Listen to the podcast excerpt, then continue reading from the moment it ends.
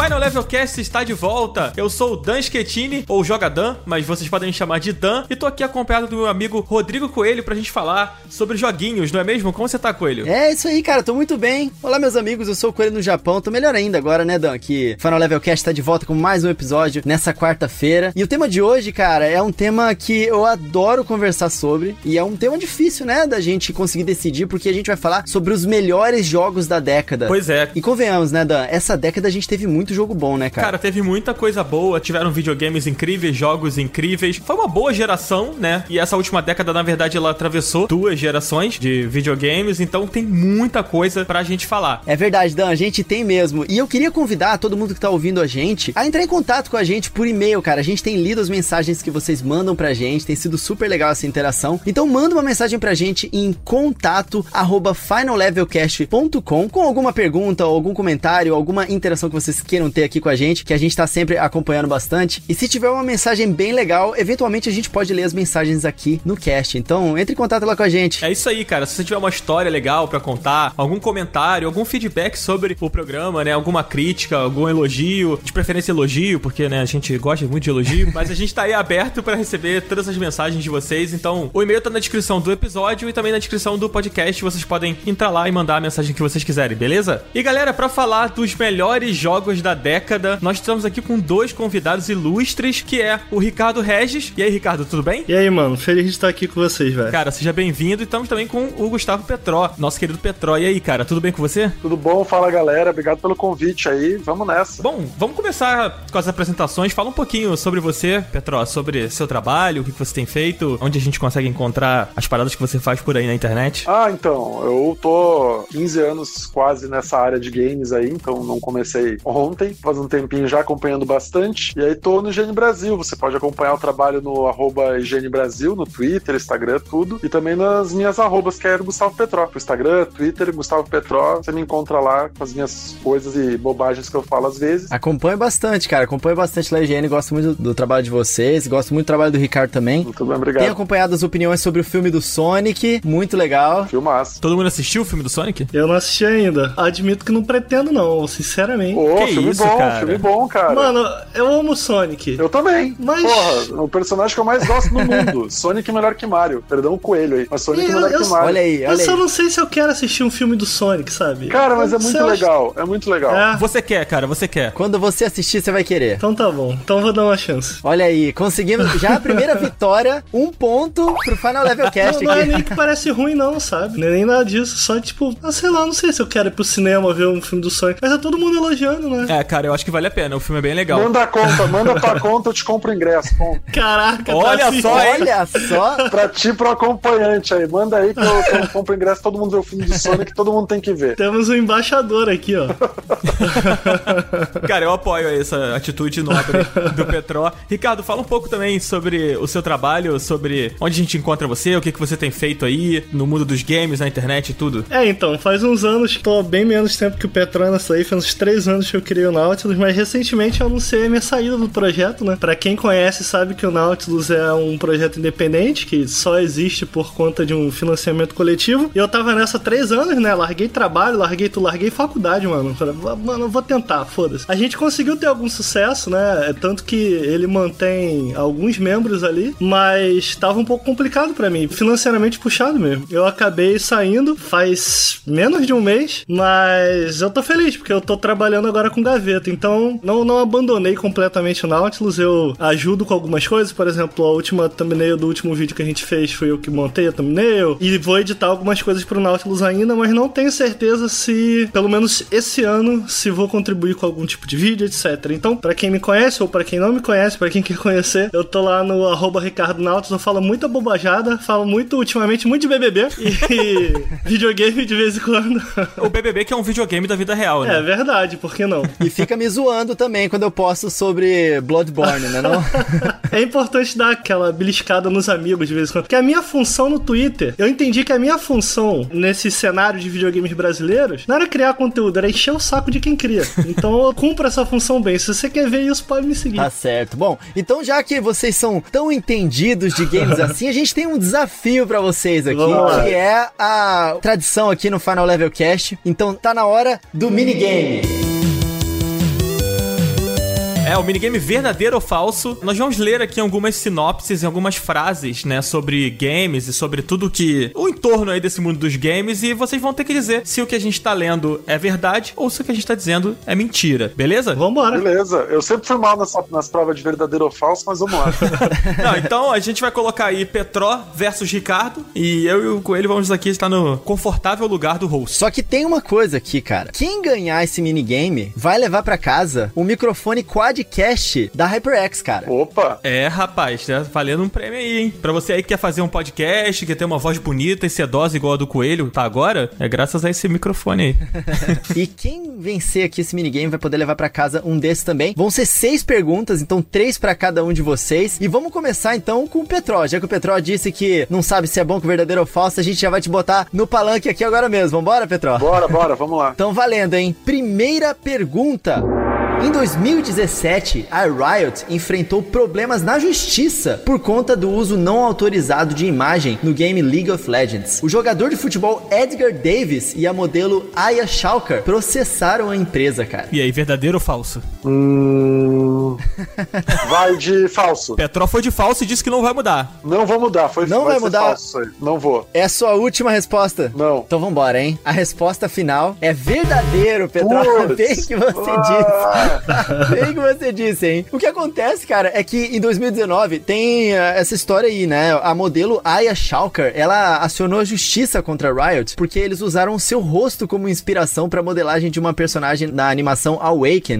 Né? Eles fazem várias animações assim e ela processou por causa disso. Dois anos antes, o ex-jogador de futebol holandês, né, o Edgar Davis, ele também processou a Riot por terem se inspirado em seu visual pra criar a skin do Lucian Atacante. Olha que louco, cara. Ah, essa Riot é muito safadinha aí, cara. Pô, pagar o direito dos caras. Pegou uma galera boa aí. É, rapaz. Os caras estão ligados, os caras são gamer, pô. É, e a Riot tem dinheiro pra pagar os caras, né, meu? Pô, paga a imagem deles aí. Eu fico imaginando se não foi o Zé da modelagem lá falando, pô, hoje eu tô sem inspiração, deixa eu dar uma olhada aqui no meu Instagram.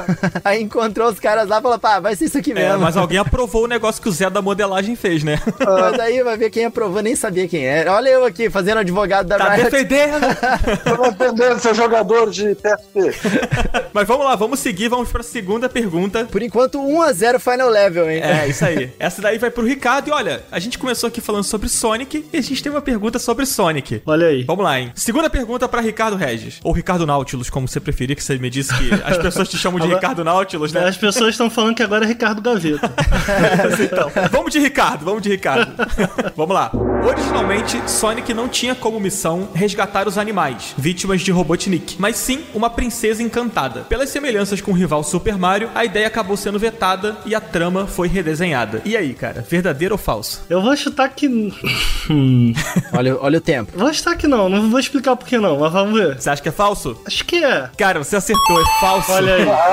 Olha só. Deu sorte, É. hein? Não, olha só, é porque o criador fala que ele queria fazer uma crítica ambientalista à parada. Eu falei, porra, se a ideia era essa, não faz sentido, mas não sei nem se é por aí mesmo. Então, na verdade, a história que rolou é parecida. Ah. Tipo assim, inicialmente, o Sonic ele ia ter uma namorada que seria humana. Olha aí. Ela seria feita de refém, e aí o Sonic seria o herói apaixonado lá que resgataria a jovem que se chamaria Madonna. Mas aí acabou que, né, os, os caras botaram a mão na consciência e aí pensaram que seria meio esquisito, né? Tipo, a jovem Madonna se apaixonar ali pelo Sonic, né? Que é um ouriço azul que anda pelado de tênis, né? Acabou que a parada foi redesenhada, mas aí naquele Sonic 2006, né? Teve uma parada parecida com isso. Que a ideia acabou meio que sendo reaproveitada. Cara, eu fico imaginando que aquela tirinha, né, do cara que dá uma ideia e depois é jogado pela janela, né? Eu acho que aconteceu assim, né? Aí a pessoa que não conseguiu essa ideia pra ser aprovada, ela ficou durante anos falando, pô, cara, e aquela ideia lá de colocar o Sonic namorando uma humana e tal, bora fazer. Aí, aí, tipo, uma hora ele conseguiu, sabe?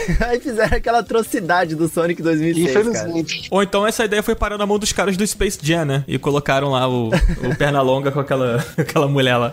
Mas, cara, tinha, tinha um livro do Pense Bem que tinha a história do Sonic. E não é uma história muito oficial, mas eu lembro até hoje que era o Robotnik e o Sonic, eles eram meus amigos. E o Robotnik não era Ivo Robotnik, era Ovi Quintobor. E ele era magro. E aí, num acidente no laboratório que deu a velocidade pro Sonic, o Robotnik ficou gordo e mal. Olha, Olha só, aí. cara. Mas não é oficial, né? Tipo, mas tá no livrinho da Tectoy do, do Pense Bem. Eu adorava esse livro, meu favorito. Caraca, que legal. Eu não sabia disso, a história reversa do Goku, né? É, exatamente. que caiu na terra e ficou bonzinho porque bateu a É, cabeça. exatamente, exatamente. Mas eu lembro até hoje, aí nas experiências ele tinha dado o tênis pro Sonic, foi o próprio Robotnik e tal, só que daí ele ficou malucão. Cara, Caraca. que irado, eu não conhecia essa história, não. Então agora a bola tá com você, hein, Petró? Vamos lá. Estamos aqui 1 a 0 pro Ricardo. Eita. E a terceira pergunta aqui do nosso minigame vai diretamente pra você. Está pronto? Tô pronto.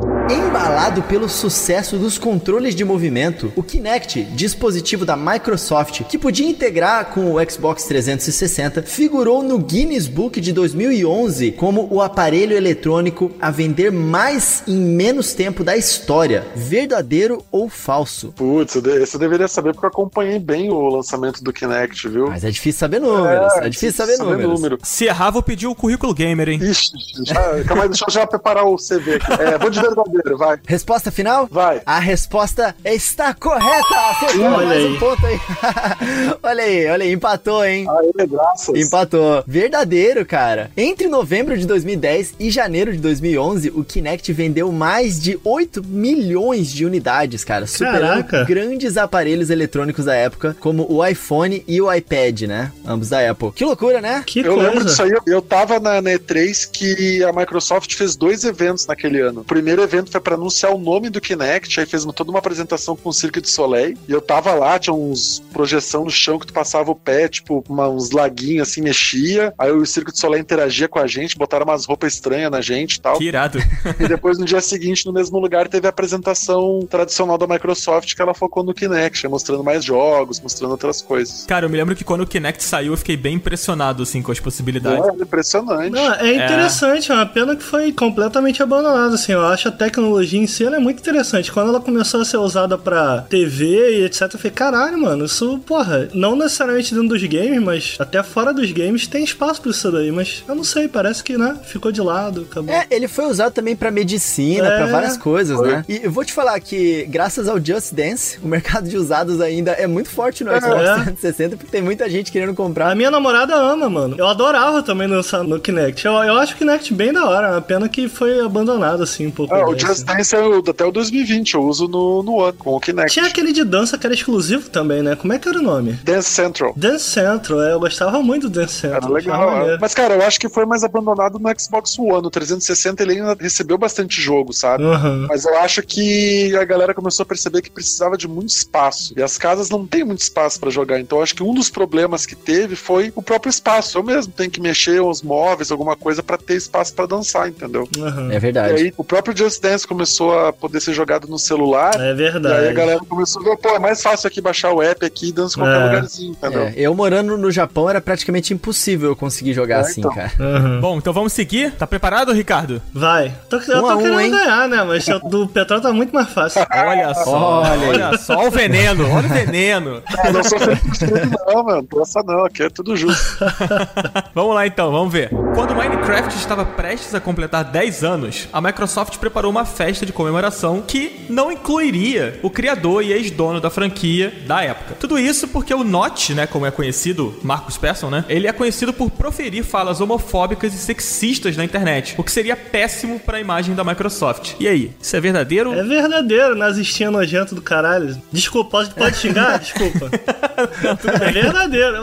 Bom, eu não sei se é exatamente isso, mas a história é por aí. Ele é nazistinha pra caramba. Caraca, é sério ele, mesmo? Ele é Não sabia de- nojento. Ele é nojento. É, o que ele tem de dinheiro, ele tem de É, desses problemas. ele é aí. nojento. Bota o nome dele e vê as declarações polêmicas dele. Bom, acho que todo mundo aqui já sabe então que é verdadeiro. Olha, Ricardo acertou essa. Tá, pra reclamando que tava fácil, tava difícil, não sei o que, ó, tá aí. Cara, realmente de fato isso aconteceu. Até hoje a Microsoft procura se afastar o máximo possível, né, da imagem do criador do Minecraft. E é isso, cara. Ele já foi visto várias vezes proferindo coisas racistas, transfóbicas, homofóbicas na internet. É, Além de alimentar umas teorias da conspiração sobre coisas relacionadas à pedofilia. Nossa, Sim, cara. é cara. pesadíssimo. É pesadíssimo. Caraca! Tudo Sim, que ele falou. Nossa, meu Deus, eu tô em choque aqui porque eu já vi entrevistas com ele especificamente relacionadas a Minecraft há muitos anos atrás, né? Eu não imaginava, né? Porque Minecraft é uma super Aham. franquia hoje em dia e, né, de todas as idades. Nossa senhora. É, cara, é muito louco mesmo isso daí. E você perguntou se podia xingar? Cara, nazista pode xingar sim, tá? Vontade. Só queria ter a conta bancária dele. Ah, isso eu queria. Isso eu queria, é Essa verdade. Queria me identificar com isso aí, com ele. Porra, eu e o Nod a gente se identifica na conta bancária, seria bom. É. tipo, ah, tava sem ter o que fazer hoje, fui comprar uma Ferrari e um Porsche ali, né?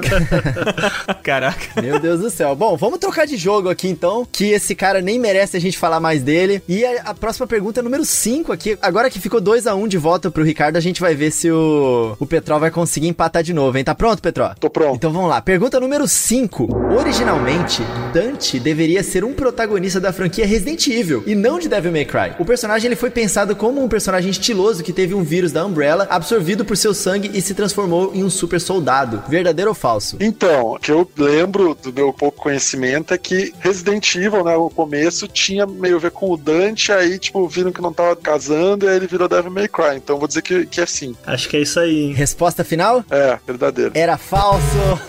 o Dan acho que mandou uma pegadinha aqui, Dan? É, então, só. No roteiro aqui, hein? tá parecendo um Enem isso aqui, mano. É, é, é, pô, mas tinha um lance assim, mas talvez não seja Resident Evil. Tinha, também, tinha, Mas mas você tinha. chutou bem. Eu chutaria essa daí também, sinceramente. Tinha, tinha. Eu, é. eu vou falar, eu também chutaria. Porque o que acontece é que, na verdade, o Devil May Cry, ele nasceu de um protótipo que seria o Resident Evil 4. Isso, exatamente, exatamente. Só que não, não era o caso do personagem ser do Resident Evil. O Isso. Devil May Cry é Quando que era pra ser um protótipo. do não, Evil. Foi que eu caí, ó. O É malandro.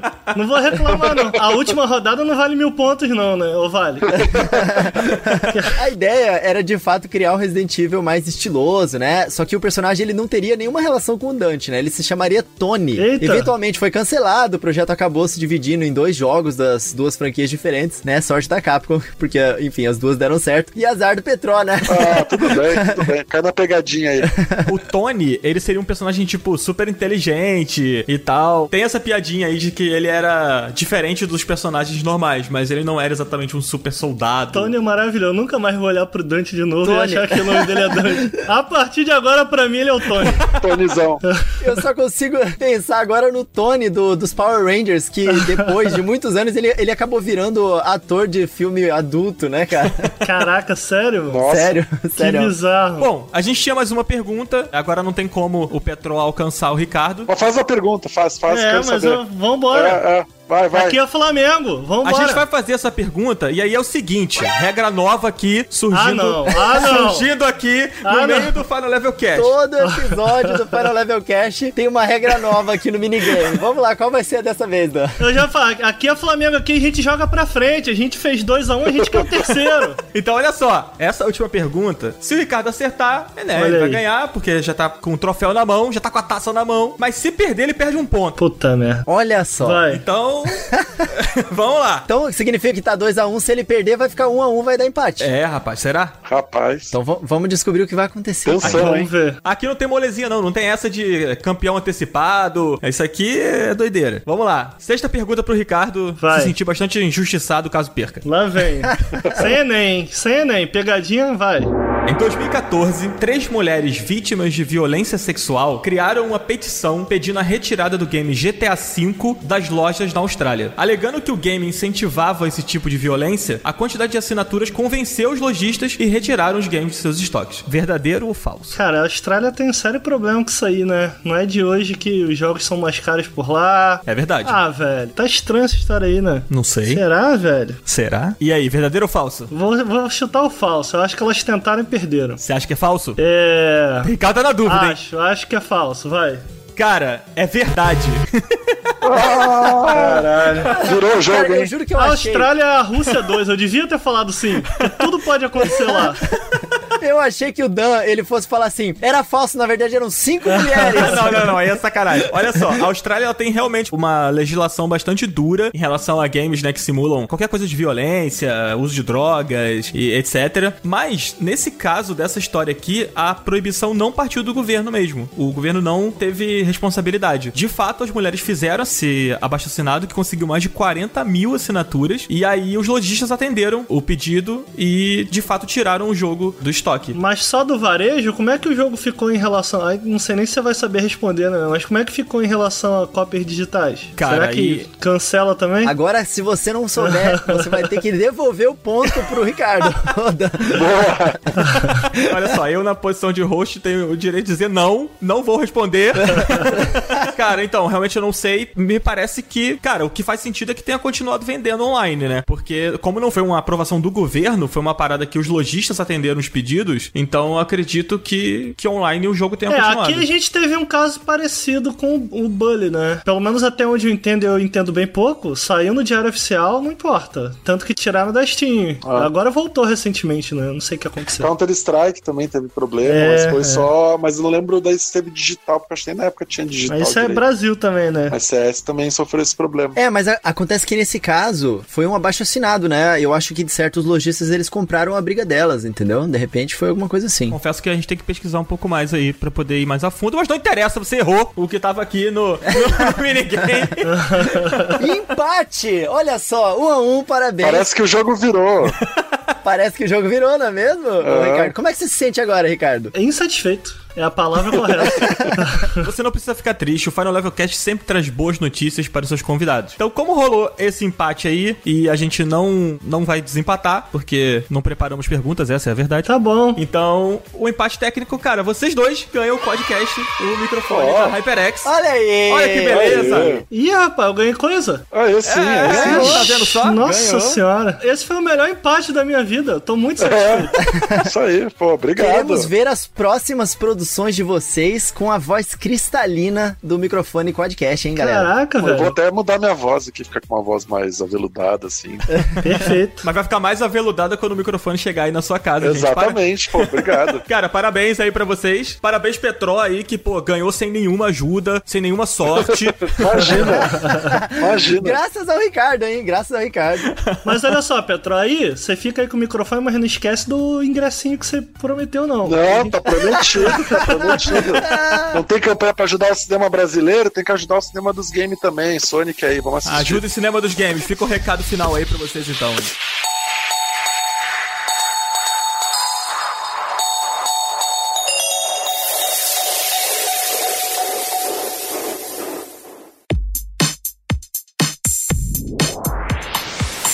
Nós aqui do Final Level Cast devemos muito à Oi Fibra, galera, que chegou junto aqui nesse projeto, fornecendo uma estrutura fibrada de internet aqui pro nosso podcast, que é gravado remotamente com convidados localizados ao redor do Brasil e do mundo. A internet da Oi Fibra tem velocidade alta de upload e de download e um ping baixíssimo com muita estabilidade, permitindo que as nossas gravações e jogatinas online aconteçam de forma bem lisa. Consulte a disponibilidade na sua região, o link tá aqui na descrição. Valeu, Oi! Tamo junto e fibrado.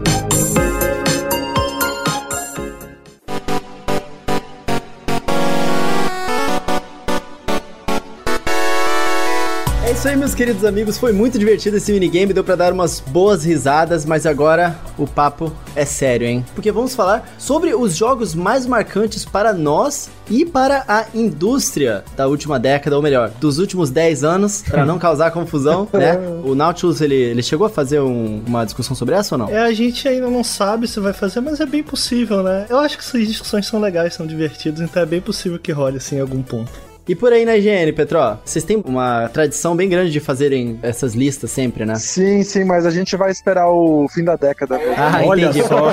Olha a polêmica.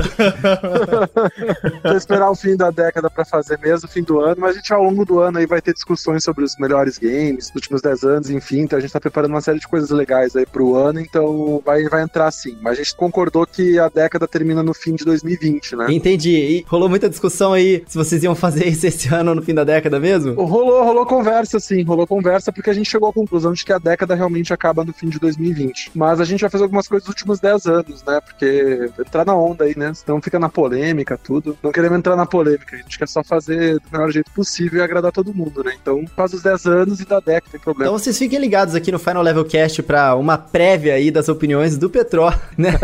e vocês vão descobrir só no final da década aí. Vamos pro papo então? Vamos falar sobre essa década aí, ou esse esses últimos 10 anos, já não sei mais como é que eu chamo. Ah, bora. Cara, a gente listou aqui alguns jogos que foram, assim, muito marcantes, que foram muito importantes nesses últimos anos, né? A gente vai dar uma passada por eles, mas a gente sempre vai ter algum a mais pra adicionar, algum que a gente pode não ter listado aqui por alto, assim, né? Um deles, assim, que eu acho que foi muito importante nesses últimos anos foi o próprio Fortnite. Fortnite talvez seja o grande responsável, ou um dos grandes responsáveis aí por disseminar esse estilo, essa, esse gênero. Aqui no Brasil tem o fenômeno do Free Fire, né? Que surfou boa. Aí fez o Battle Royale, que é um fenômeno, tem até álbum de figurinha na banca de jornal. Mas até onde será que vai o, o Battle Royale? Fortnite também tem figurinha. É mesmo? Tem. Caraca. Caraca, eu não sabia. Eu sei que tem uns bonecos, tem pelúcia. Tem, boneco, tem álbum de figurinha também, Fortnite. Olha aí. É, não dá pra negar que Fortnite, ele, pelo menos na minha opinião, ele é um dos jogos mais importantes, apesar de ter chegado nos anos finais desses últimos 10 anos aí. Ele foi um dos jogos que se tornou, né, um fenômeno mundial que influenciou a indústria como um todo, conseguiu atingir marcas inacreditáveis de audiência, conseguiu ultrapassar Minecraft, inclusive, é, gerou toda uma, uma onda, né, na, na indústria pra Battle Royale, em termos até mesmo é, competitivos, né, porque temos outros jogos de Battle Royale, assim, que também são muito fortes no competitivo, como o próprio Free Fire. Lá no Japão, o próprio PUBG é muito famoso. E alguns anos atrás, o boom que todo mundo se falava disso eram os MOBAs. Meio que o Battle Royale substituiu. Substituiu não, porque os MOBAs ainda são gigantescos, né? Mas novos jogos que vêm sendo criados normalmente vêm buscando essa questão do, do Battle Royale. Até Tetris entrou nessa, né? Então, para mim, eu acho que é inegável que seja um dos jogos mais importantes da década aí sim. Tanto pros gamers quanto pra indústria. Realmente, é um dos games mais importantes da década mesmo, por todo o sucesso, tem feito dinheiro que tem dado pra Epic. Mas a gente não pode esquecer que antes dele veio o PUBG, né? O Battlegrounds. É, pois é. Só que eu acho que o, o que o Fortnite conseguiu fazer foram duas coisas que ajudaram nessa popularização. O visual dele, que conseguiu pegar a gente mais jovem também, era uma coisa menos violenta, né? Então, tipo, o PUBG ele acaba, entre aspas, sendo um pouco mais violento, embora não tenha sangue, enfim. Mas tu acaba pegando, tendo um apelo um pouco mais com crianças também. Eu acho que foi aí que o Fortnite se deu bem. E uma segunda coisa que é a construção, né? Que outros games não têm. Eu acho que o fato de poder construir ali rapidinho e isso ajudar no combate e outras coisas, eu acho que também ajudaram o Fortnite a se popularizar com quem gostava de Minecraft também. E vale lembrar, cara, que por conta de Fortnite, PUBG, Battle Royale, enfim, outros games entraram nessa onda, né? Por exemplo, o Forza Horizon 4, ele tem um modo agora meio Battle Royale também. FIFA, se eu não me engano, FIFA 20 tem um modo de jogo meio Battle Royale, não lembro agora de brincadeira. Não, tem, tem. Aquele que tu faz né? um gol e perde um jogador. Isso, é isso aí, é isso aí mesmo, é isso aí mesmo. Obrigado por me ajudar. E, cara, todo mundo, Call of Duty entrou nessa onda. Battle Royale é um gênero que, que surgiu agora e eu tenho certeza que vai ficar. E eu acho que o fato de games que não são nem de tiro ter um modo Battle Royale já é uma indicação de que isso vai longe ainda. E, cara, quando o Fortnite mudou, né, teve o Season 2 aí, o capítulo 2, né, que apagou o mapa, ficou, acho que um dia fora do ar e o Huawei que deu, cara, isso é incrível, assim. Então, é, realmente tá de parabéns, é um dos games mais importantes aí e a gente vai ouvir muito falar dele e do gênero Battle Royale. Cara, esse lance do apagão que aconteceu, as pessoas ficaram até o negócio realmente acontecer, né? Tipo, pessoas ao vivo numa tela preta esperando acontecer alguma coisa. Verdade. Tinha uma ousadia da Epic, né? E a galera comprou o, o barulho. Eu não tinha pensado no que o Petrol falou do visual cartunesco, né? Porque eu, eu penso assim, tem um outro ponto aí, que além do, do visual cartunesco, é, esse mesmo visual talvez tenha possibilitado ele rodar com maior facilidade em vários tipos de dispositivos, né? Como o PUBG quer fazer uma coisa um pouquinho mais realista, talvez dificulte um pouco mais. E o Fortnite, cara, independente do, do acessório que você tá usando para rodar o jogo, ele é um jogo muito bonito, né? Ah, tem pra Switch, tem pra celular, tem pra tudo que é lugar. Até o PUBG, né, tem pra celular, tudo tem um PUBG Lite também pra rodar celulares um pouco mais simples. E aí a gente fala de Free Fire, que vocês citaram aí. O Free Fire, cara, ele fez sucesso no Brasil por quê? Porque ele roda praticamente qualquer celular. E aí a galera pira, né? Então, de graça, em qualquer celular, um game que vai estar online, jogar com a galera, isso aí faz muito sucesso. Total. Eu acho que a gente não pode esquecer, a gente não pode apagar o PUBG da jogada. Acho que a grande parada do Fortnite é que ele veio e veio de graça, né? Sim. É. Apesar de que hoje a gente já tem o PUBG de graça, né? Em celular. E eu lembro que no Nautilus, cara, o Lucas gosta muito, né? De PUBG. Hoje, hoje em dia ele não joga mais, mas na época ele gostava muito. E na época, bem que tava esse assunto queimando na boca de todo mundo, eu falei, cara, não vai dar pro PUBG. Na, na época o Fortnite tava começando, tava tendo aquela treta ainda que o pessoal do PUBG tava querendo processar eles por pegar a ideia, tá rolando um atrito ali. E eu falei, cara, de graça essa porra vai pegar muito. Eu acho que até o final do ano a gente não ouve mais falar de PUBG. Não é que a gente não ouve mais falar, mas você vê, quem tomou conta da, da discussão, da, da conversa online foi sem dúvida o Fortnite. Eu acho muito porque a Epic tem a capacidade monetária, né, de colocar. Ela já ganhava muita grana com a Unreal Engine, né? Já tinha uma equipe grande, então é foda. Porque falar isso parece que a, a empresa do PUBG é super pequena e é bancada pela Tencent. É grande também, mas a- eu acho que a, a Epic veio com uma gana muito grande, cara, no Fortnite. Esse- essas atualizações que eles fazem, mesmo eu que vejo de longe, falo, cara, isso é absurdo, a quantidade de atualização que eles fazem. A cadência e a qualidade me parece muito enorme. E eu acho que eles também abraçaram muitas práticas boas. Ainda que eu acho que Fortnite mereça os elogios por fazer esse evento em que o meteoro caiu e tal. A gente tinha visto isso em Final Fantasy XII, né? Antes dele virar o Reborn, que foi uma ideia muito similar. Tem inclusive um documentário do No Clip sobre isso. E meio que o meteoro acabou com a versão antiga do jogo. E quando essa versão nova nasceu, ela nasceu pós o meteoro. Isso foi meio que agregado à lore. Então, quer dizer, são os caras que estão de olho, estão olhando, sabe? Você vê que é um negócio puro. Os caras sabem fazer negócio. Eles estavam de olho, o que, que tá dando certo, o que, que tá dando errado. Olha para múltiplos jogos, abraçou essas práticas. E, porra, não tinha como. Era um jogo que tinha tudo para dar certo por conta disso, eu acho, sabe? E é inegável. A importância do jogo é inegável, assim. Ainda que eu não goste tanto. Eu, eu, eu assino embaixo exatamente tudo que você falou. E eu acho que esse jogo não vai conseguir sair da nossa lista dos, dos 10 jogos mais importantes aí. Agora, temos um outro jogo que também ele se manteve relevante durante a década inteira, porque ele foi lançado inicialmente no iníciozinho da década, e ele é um jogo que, inclusive, eu acredito que tem influenciado o próprio Fortnite com essas mecânicas de construção dele e tudo mais, porque tudo virou construção depois do sucesso de Minecraft, que é Minecraft, esse é o jogo que eu ia falar, eu acabei dando spoiler aqui.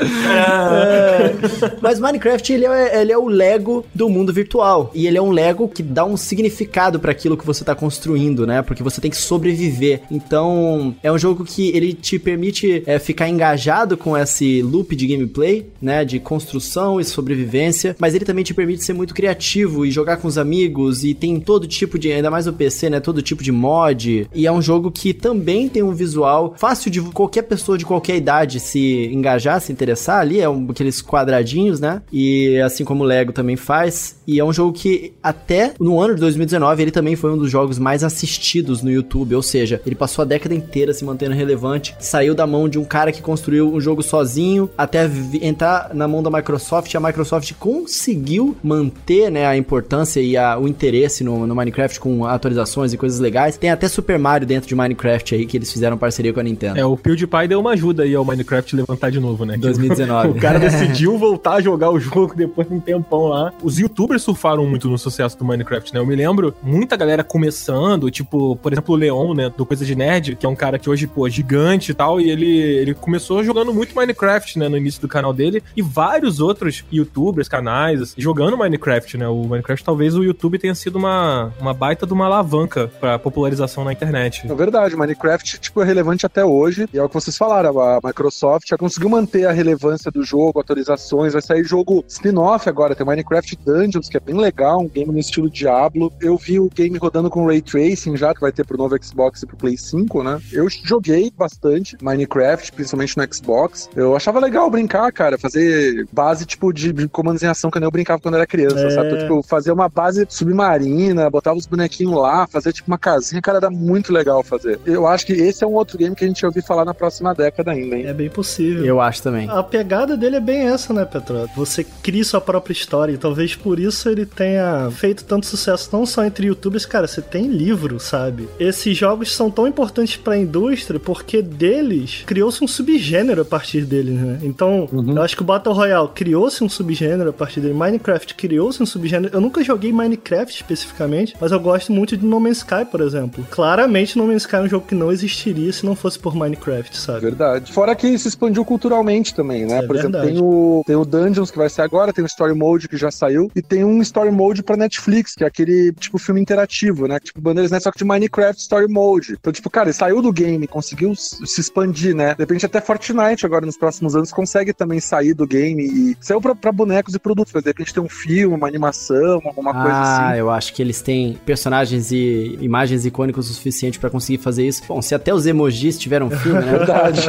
é verdade. É, mas eu sinto que ainda tem muito preconceito com Minecraft. Isso que o Petra falou é legal, porque é meio que isso, pelo menos para mim. Quando eu vejo meu sobrinho jogando, pô, cara, isso daí era essencialmente o que eu fazia com Lego, sabe? Quando eu era criança, eu tinha um caixão Exato. de Lego e ficava ali brincando. Eu acho que é um jogo muito maneiro. Eu acho muito legal do, do meu sobrinho estar tá jogando. Tipo, o tempo inteiro ele tá não só pensando no que ele tá fazendo ali, mas ele tá projetando um passo à frente. Ah, depois eu vou para lá. Então é um jogo muito legal, cara, para criança, para qualquer idade personagem, na real. Então eu acho que é merecido. E ele tem esse elemento retrô, né? Então acaba reforçando o visual dele, né? E, cara, Ricardo, isso que você falou de né, gêneros que acabaram é, ecoando nessa última geração e nesses últimos 10 anos aí, a gente acaba lembrando do Dark Souls, né? Uhum. Que é mais um dos jogos, né? Que tá aqui na lista que a gente preparou. E, cara, tem até uma piada, né? Daquilo, nossa, isso é muito Dark Souls, né? Tipo, virou quase um clichê. Falar que qualquer jogo difícil é, é jogo tipo Dark Souls, Dark Souls né? ou qualquer combate.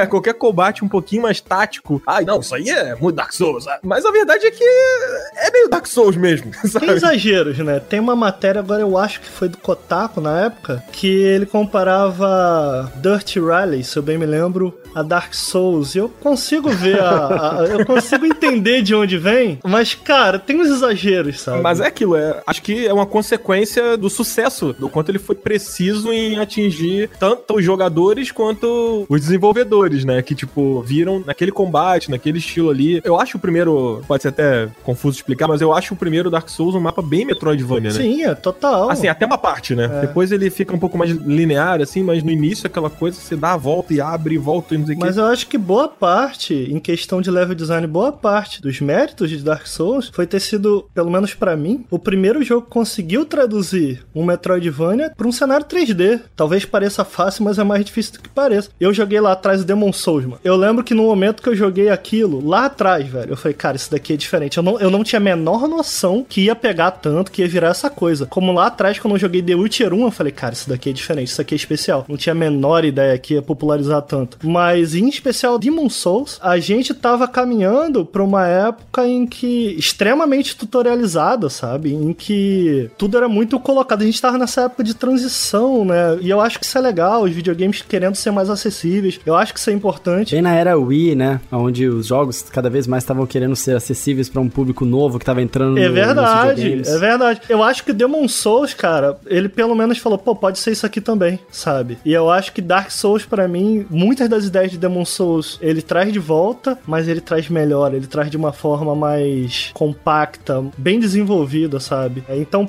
porra, é inegável a influência que esse jogo teve em muitos desenvolvedores na época, porque isso não parecia ser mais uma possibilidade mercadológica mesmo, sabe? Ah, ninguém mais quer esse tipo de jogo, ninguém mais quer um jogo que seja desafiador. Eu até hoje, na verdade, me surpreendo um jogo como Sekiro vendendo tanto. Sekiro é muito difícil, pelo menos para mim, sabe? Cara, eu jogo videogame todo dia. Então, para mim, tem essa importância, sabe? Esses jogos da série Souls têm essa importância que é de, cara, isso daqui também é possível. A gente não precisa seguir puramente esses jogos de mundo aberto. A gente pode também fazer uma coisa mais interconectada e tal. Ele é um jogo que moderniza muita coisa, mas ele traz de volta de uma forma modernizada. Cara, eu acho que é um jogo muito importante. Cara, eu concordo. Eu nunca fui muito dos Game Souls, assim, mas eu sempre tava de olho e tal, por conta da dificuldade, eu acho mesmo, assim. Na época que surgiram, assim, não tava muito interessado em ter mais dificuldade no jogo, né? Mas, cara, eu via meus amigos que justamente o contrário, que reclamavam que os games estavam ficando fáceis demais, pirarem no, no, nos Game Souls, porque realmente é a volta para esse lance mais old school, onde tudo era difícil, onde tipo, não tem muita explicação, se não tem muita ajuda, morreu, começa lá atrás, tem que decorar, tem que ter timing, decorar os ataques, né? Saber a hora de desviar, saber a hora de atacar. E isso pros caras não tem preço. Dito isso, o que eu mais joguei foi o Dark Souls, o primeiro mesmo. Mas Sekiro, eu jogo até hoje, cara. Eu acho um game incrível. E o Sekiro, por mais que ele seja difícil, para mim é um dos games que conseguiu popularizar o gênero Souls. A galera sabe que o jogo é difícil, mas eles vão lá e estão comprando e estão jogando. E agrada muita gente talvez, minha opinião, posso estar completamente errado, que tenha feito a galera curtir o Sekiro, diferentemente talvez do game Dark Souls, é que, cara, tem mais verticalidade. A temática ninja, talvez, samurai atrai um pouco mais também, mas, tipo, cara, tem mais verticalidade, cenários, tu pula, tem o gancho, tem outras habilidades ali, eu acho que isso atraiu demais. Não, e tira uma barreira também, né, Petro? Hum. Os jogos da série Souls tem número, atributo, você já começa tendo que criar um personagem, escolher um monte de número que, uhum. porra, o que, que são esses números e tal, eu concordo. Tem aqueles itens também que você pega que você não só depois você descobre pra que, que serve. Fui pro Japão ano passado, justamente para conhecer o Sekiro, né? Fui lá no, no estúdio, tudo. Aí eu perguntei pro Miyazaki como é que você cria um jogo, né? Souls, assim, a dificuldade e tal. Como é que ele sabe que tá pronto? Como é que ele sabe que, tipo, não é muito difícil, não tá muito fácil? Como é que tá balanceado? A resposta dele foi muito simples. Ele falou assim: quando eu consigo terminar o jogo, é que o jogo tá pronto. Cara, se o jogo é difícil desse jeito, ele deve jogar para um cacete. Cara, que legal isso, né? Putz, você foi lá, você falou com o cara e o cara te deu uma resposta dessa. É, eu perguntei como é que sabe que tá balanceado, né? Tipo, não tá muito difícil, não tá muito fácil. Tá? Ele falou, ah, quando eu termino o jogo, eu sei que tá pronto. Se eu consigo terminar, tá pronto.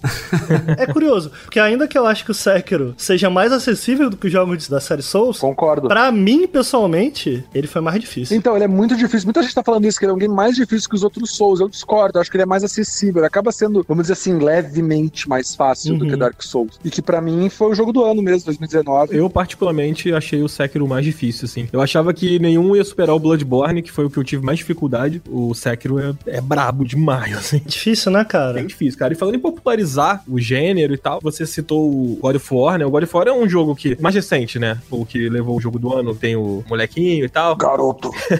ele tem um estilo de combate semelhante e tal. E, cara, eu também vejo um pouco isso no The Witcher 3, assim. Eu acho o estilo de combate levemente parecido com o Dark Souls, só que não tem essa dificuldade absurda, a menos que você jogue no Marcha da Morte, que realmente fica sinistro. Acho que o Ricardo deve tirar de letra. Cara, The Witcher 3 é um jogo também que marcou bastante esses últimos anos. Eu me lembro quando eu, eu tive o primeiro contato com o jogo, as primeiras horas, assim, jogando, ele não me pegou tanto. E aí eu deixei ele de lado por, sei lá, um ou dois dias. Quando eu voltei a jogar, eu embalei, fui embora, me apaixonei pelo Gwent, me apaixonei pelos personagens, pelo estilo de combate, pelos inimigos, pela trama, por tudo. Eu achava, inclusive, que não teria outro jogo nessa geração que iria bater tão forte em mim quanto o The Witcher 3, porque depois ainda vieram as expansões, que, nossa... São muito boas. São muito boas, cara. E eu comprei todas em mídia física, joguei no, no PS4, e todo aquele capricho da CD Projekt com o mapinha bonitinho, o adesivo, e aí depois nas expansões vieram as cartas do Gwent, e tipo, eu sou viciado em card game, então, nossa, mexeu com o meu lado ali,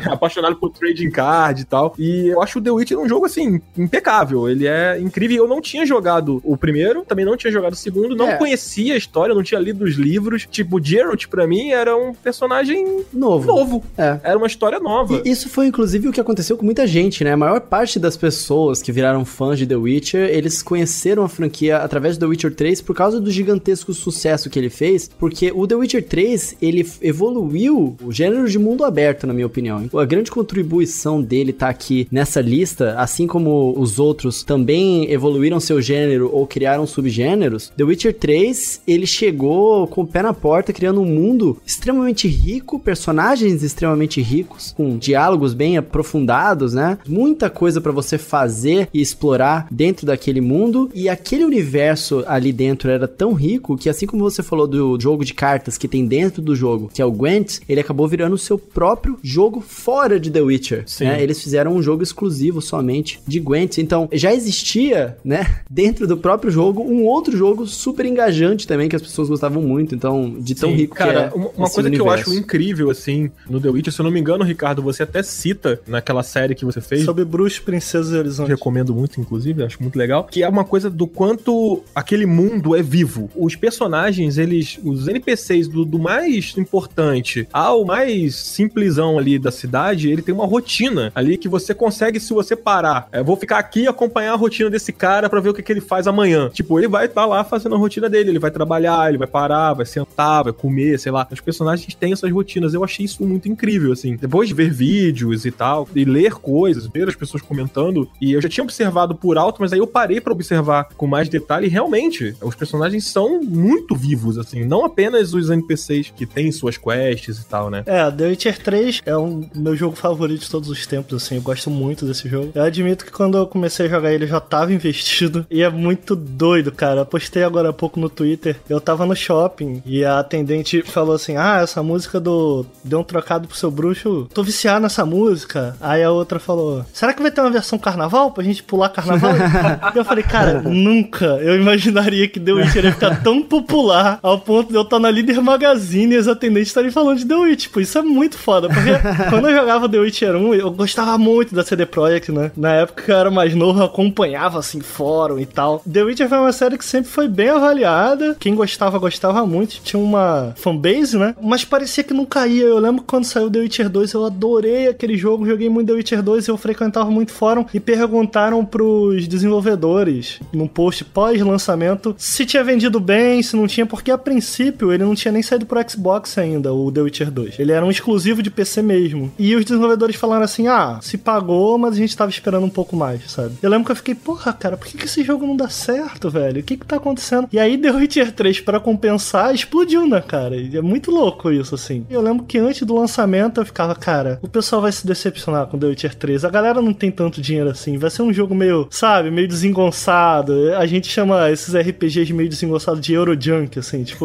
vai ser aquele jogo meio bugadão. E não, cara, foi esse jogo enorme, grandioso, muito além das minhas próprias expectativas, sabe? Quando eu entrei no The Witcher 3, eu já entrei investido nos personagens, então eu não sei qual é a experiência de entrar no The Witcher 3 sem, cara, sem gostar daqueles personagens. Eu acho que eles tomaram uma decisão muito, muito inteligente que foi de, bicho, assim como os livros fazem, focar numa história mais pessoal. Pelo menos para mim, é isso que me pega mais em The Witcher 3. Eu gosto da história, eu gosto das sidequests, eu gosto das histórias que nascem ali dentro daquele universo. Assim como nos livros é uma história bem mais pessoal, bem mais sobre Geralt, mas ao mesmo tempo, assim como muitas partes do livro, foca muito mais nos livros de conto, né? Em histórias que tem começo e meio e fim por si só. É aí que The Witcher brilha. Eu acho um jogo fora de série. Só de falar que eu já tô com vontade de jogar de novo. Eu tenho umas 500 horas desse jogo e ele me deixa maluco. Eu fico empolgado só de falar. Desculpa.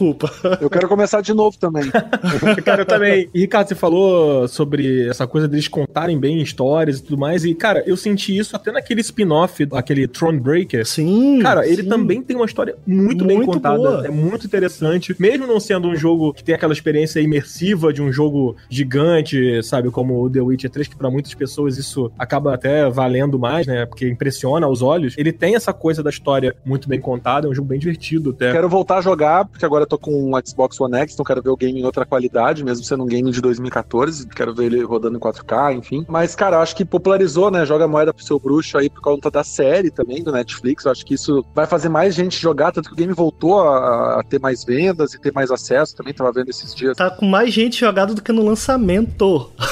Tem noção Exatamente. disso? Doido demais. Eu acho pra mim que The Witcher é o, é o game da década pra mim. Onde tudo isso que o Ricardo falou, acho que tipo é um game completo. Ele tem umas histórias muito bem contadas, personagens trabalhados. O game nunca fica chato. Os combates do game, o estilo de combate eu acho muito legal. Não é uma coisa só de ficar apertando o botão. Tem que pensar, tem que ter estratégia, tem que ter o momento de usar magia. Qual magia é legal? Cara, é incrível o jogo assim. Eu terminei o, só o primeiro jogo, cheguei a começar o Blood and Wine, não, que é um outro game, né? Basicamente pela quantidade de conteúdo. É um game que, assim como Skyrim, que também é um dos melhores games de- dessa década, cara, é, é incrível, assim, a quantidade de conteúdo, as possibilidades que tem pra fazer. Tu fica entretido ali, se quiser viver jogando Witcher 3, pode, cara. Para de ir no cinema, para de ver série, velho, cancela Netflix, cancela Amazon Prime, fica só no Witcher, cara. Dá, fica entretido ali. Eu lembro que quando eu trabalhava na Globo, 2011, quando saiu o Skyrim, que rolou uma matéria, acho que, não lembro que jornal importante lá, lá dos Estados Unidos, que a gente acabou até traduzindo pro G1, que foi que as empresas de cinema, séries estavam preocupadas por conta de Skyrim, que as pessoas não estavam mais indo no cinema, que o jogo tava prendendo tanta gente em casa por conta da quantidade de conteúdo, possibilidades, que a galera tava deixando de alugar filme, de comprar coisa e tal, por causa do game. Cara, que doideira. Mas o. Witcher 3 é isso, cara. Se tu quiser ficar vivendo, jogando nesse mundo aí, tu consegue, cara, porque é muita coisa. Se pegar as expansões ainda, cara, é, é muito conteúdo, cara. É muita coisa pra fazer e é muito bem contado. Acho que tudo feito com muita qualidade, tudo é amarradinho. Tem bugzinho, tem umas coisinhas meio estranhas, tem, né? Que, tem vários vídeos aí do carpeado, né? Ele Exatamente, voando, ele né? voando, o cavalo voando. Não, não é bug, é future. É, Feature, exatamente. tá bom, uma feature. A feature do carpeado que voa. Mas, cara, é isso, entendeu? Tu vê que foi feito com muito cuidado. Isso já nos deixa muito na expectativa pra Cyberpunk 2077, porque parece que vai ser ainda mais que isso. Vai ser um game menor em termos de, de duração, mas parece que vai ter todas essas amarradinhos, side quest, com histórias, personagens muito bem trabalhados, cheios de detalhes. Eu acho que isso que a CD Projekt faz bem. E eu tô muito empolgado pro Cyberpunk também. Nossa, cara, eu também tô bem empolgado. Cara, você falou do Skyrim, eu tenho uma, uma história curiosa com Skyrim. Cara, eu joguei muito, eu tinha, sei lá, umas 200 horas de jogo e eu nunca matei o Alduin. Nossa. Eu também não. Eu nunca zerei esse cara, eu tenho 250 horas, Eu cara. nunca serei Skyrim. Cara, é, é tipo assim, ah, você é o Dragonborn, você vai salvar o mundo, não sei o que, não sei o que lá. Beleza, agora eu vou ali escalar a montanha com meu cavalo, vou arrumar briga com o troll e que se dane esse negócio aí que tá acontecendo. Vocês estão me contando. Total. É basicamente também o que eu fiz com o Zelda Breath of the Wild, que a gente vai falar daqui a pouco, né? Sim. Olha, a gente falou muito sobre o The Witcher 3 ele ter uma história muito cativante, várias quests muito bem contadas, mas teve também uma franquia que acabou virando meio que um gênero também, criada pela Telltale, que foi o The Walking Dead, que conta uma história muito bem contada e eles deram uma popularização a um gênero que ainda não tinha conseguido arrebentar o mainstream, né, de todo mundo querer jogar. Eles pegaram uma série que é The Walking Dead e eles fizeram um tipo de jogo onde você mais assiste e faz as suas escolhas do que você controla de fato os personagens ali em primeira pessoa. Claro que você tem algumas reações rápidas que você tem que fazer. E esse jogo, ele se popularizou tanto que a Telltale, ela inclusive fez diversos outros, né, depois dele. Inclusive o Minecraft também fez uma, o Minecraft Story Mode, que é da Telltale também, inclusive. E foi muito importante para essa década, porque tiveram diversos anos aí, de 2012, quando saiu esse jogo, até há um, há um tempo atrás, que muitos jogos desse tipo estavam vendendo muito e gerando muito interesse do público. E tudo começou com o The Walking Dead, que, na minha opinião, é o, foi o, a, os ovos de ouro aí da, da Telltale, né? Eu joguei o Walking Dead, eu não joguei tudo, até porque saiu no final do ano passado, o último capítulo, toda a treta com a Telltale, a falência, né? Eu sempre gostei de games point and click, né? Sou da, da geração dos 90 que jogou Death the Tentacle, Full Throttle, Green Fandango, Monkey Island, Loom, até Mani- Maniac Mansion joguei The um. Dig. The Dig, cara, eu era fanático por The Dig, cara. E acho que os games da Telltale, eles conseguem levar esse lance de storytelling. Tem uma coisa que eu vejo que muita gente que não joga game acaba gostando desse tipo de jogo porque realmente é mais um filme. É um filme interativo que levou a gente a Bandersnatch, ao Minecraft Story Mode né, da Netflix e fez sucesso por outro motivo também, porque eles conseguiram adaptar uma história em quadrinhos, né? A gente às vezes pensa que o Walking Dead foi adaptado do- da série de TV e não, né? Foi dos quadrinhos, que eu acho muito mais legal do que a série de TV. Inclusive, o próprio visual do jogo é totalmente É, igual visual- ao visual dos quadrinhos. O visual é bem quadrinho mesmo. Exato. E depois teve Wolf Among Us, teve o Walking Dead Michonne, que foi uma tentativa de fazer um spin-off ali. Mas, cara, eu acho que o, o jeito que a história é contada, as opções e o lance que, tipo, até virou piada, né? Fulano vai se lembrar disso, né? Que aparece quando você faz alguma ação e Ah, tal, é. que vai interferir na história. Eu já joguei de galera, pô, vamos decidir o que a gente faz agora, não sei o que tem que ser rápido. E o que eu gosto mais, não sei se é com vocês também, um guilty pleasure meu. Ao final do capítulo, saber o que, que os outros decidiram, né? E ver quantos por É, cento é legal. da, da tua decisão. Ah, porra, eu tô na média da galera. Teve um que eu fiz, acho que eu- minha decisão foi 10% do, dos jogadores. Falei, nossa, eu sou errado pra cacete. Cara, eu gostei bastante do The Walking Dead e, tipo, pouco tempo antes de pegar o The Walking Dead, eu tinha jogado o Heavy Rain. Sim. Que foi um jogo que eu, cara, eu me amarrei nesse jogo, assim. E aí eu peguei o The Walking Dead e eu senti que, tipo, era um outro estilo gráfico, era outra pegada e tudo mais, mas, cara, ele ainda era melhor, assim, sabe? E aí eu pensei, caraca, isso aqui é muito bom. E agora os caras vão fazer milhões de jogos desse tipo, sabe? Depois acabou vindo um monte de jogo aí, não só da Telltale, né? Sim, Tem o sim. Detroit, aquele Beyond, né? Que são do. Do David Cage. É, são do Cage, né? Que é o mesmo camarada do Heavy Rain, né? A gente não pode esquecer só que a Telltale fez também outros games antes do, do Walking Dead. Um deles que eu tava lembrando agora é aquele Sunny Max, que era um game point and click, que inclusive numa GDC, que era a Game Developers Conference, eu assisti uma palestra do pessoal da Telltale, eles mostrando o sistema deles de conseguir casar o áudio com a boca, né? Como eles tinham que fazer os capítulos muito rápido pra entregar, eles criaram um sistema que, tipo, quando o ator gravava o áudio, um sistema identificava o áudio e fazia o personagem abrir e fechar a boca de um jeito, abre aspas, mais realista, né? Porque não é bem realista, mas para justamente agilizar o trabalho de produção deles. Achei bem legal e ver como eles estavam afim mesmo de criar esse lance de capítulos, de entregar em partes o jogo, não era uma coisa completa tal. E lembro de ter dado polêmica na época também. Pô, mas compra o jogo e não, não chega tudo, tem que ficar esperando e tal. É, inclusive esse jogo também acabou popularizando um pouco essa questão de trazer os jogos de forma episódica, né? Como eu falei, eles não Sim. começaram com isso, mas é que se popularizou tanto através desse jogo que a gente viu isso acontecendo depois também. Mas sim, eles também tinham essa coisa de lançar muito rápido os episódios, porque esse jogo ele foi lançado em abril, no final de abril, e o último episódio saiu em dezembro do mesmo ano. Eu não sei vocês, cara, mas eu, da minha memória, eu acho que esse foi o primeiro videogame que me fez chorar, assim, o The Walking Dead. Então, pra sempre, ele vai ficar marcado pra mim dessa maneira. Mas. Eu acho que o The Walking Dead ele foi meio que o. Vocês me desculpem a comparação,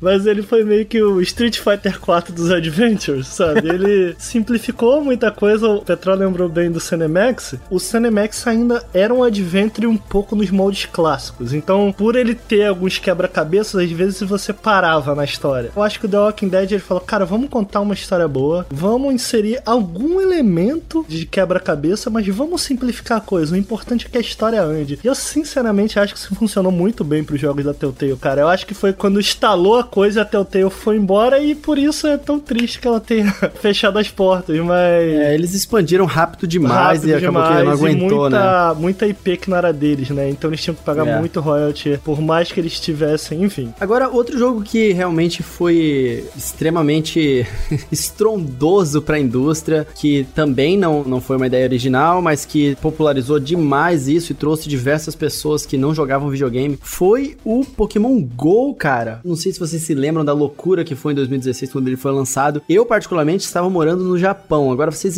imaginam. Como era no Japão? Cara, no Japão era insano, até mesmo em 2019, quando tem raid em algum lugar, um enxame de pessoas vão pro mesmo lugar e começam a, a fazer amizade, a trocar Pokémon. Eu vi lá esse ano isso aí, cara. Muita gente jogando Muita em gente jogando, velho. viu? Em 2019 ainda, Mas não é você isso? encontra pessoas assim em praça, essas coisas, ou já ou não tem? Encontra demais, demais, demais em praça. Se você viu uma aglomeração de pessoas em uma praça olhando pro celular, você pode ter certeza que é Pokémon GO. Ainda é muito popular isso lá. Isso é muito legal, né, cara? Isso é muito legal. E em 2016, isso foi inacreditavelmente legal. No Japão, eles têm um toque de recolher não oficial. Quando o sol começa a se pôr, na cidade inteira, pelo menos em Tóquio é assim, eu sei que em algumas outras cidades também são, eles tocam uma música. E essa música, ela ecoa, ela é tocada pela própria prefeitura. É meio que para as crianças saberem, ah, olha só, é hora de ir para casa. Ou então o pessoal saber, ah, o sol tá se pondo, bora para casa, que acabou o dia, entendeu?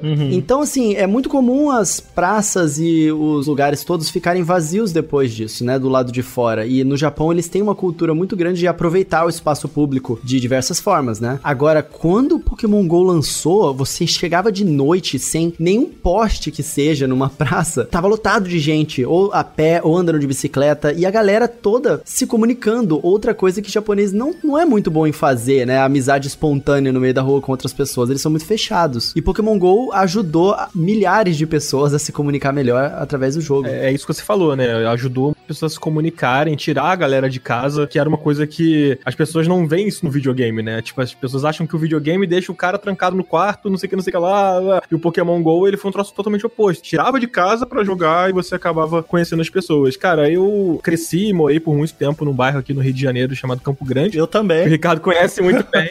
tipo, me adicionaram em grupos do WhatsApp na época, porque, né, eu sou fanático por Pokémon, então não ia pular Pokémon GO de jeito nenhum. A galera se encontrava em alguns ginásios, né, lá de, de Campo Grande. Tem uma igreja famosa lá no centro de Campo Grande, que é a Igreja Nossa Senhora dos Esterro, e ela tem um gramado grande, e a galera se encontrava sempre ali pra jogar, sempre, sempre. E aí começou uma história na época daquele negócio de tomar ginásio e tal, e começou uma história que existia um jogador, que era do grupo do Amarelo, que é o Extinct, Que inclusive é o meu. É, o meu time, também. time amarelo aqui. Aí, time amarelo. Time azul, time azul. Cara, e aí esse cara do time amarelo, ele sempre tomava o ginásio dali da igreja. Sempre. Qualquer horário que você passasse, ele ia ter tomado o ginásio. E aí tava rolando uma raid, acho que era de Lugia na época. E aí o pessoal passou. E aí o ginásio tinha acabado de ser tomado pelo cara. E aí todo mundo começou a perguntar: Cara, quem é esse cara? Quem é, quem é você? Você tá Sabe? brincando. É, aí- Que era o padre. Cara, não, não era o padre. Ah, tá. Cara, era um coroa, um cara assim, com um bonezinho da Michelin, sentado assim, e ele falou: Ah, sou eu. Aí o pessoal, como assim, cara? Como você sempre rouba esse ginásio? Aí ele falou: Ah, porque eu trabalho, eu sou caminhoneiro, e aí o meu caminhão fica guardado aqui atrás, num depósito. E aí eu fico aqui esperando chegar as coisas, receber não sei o quê. E eu tô sempre aqui,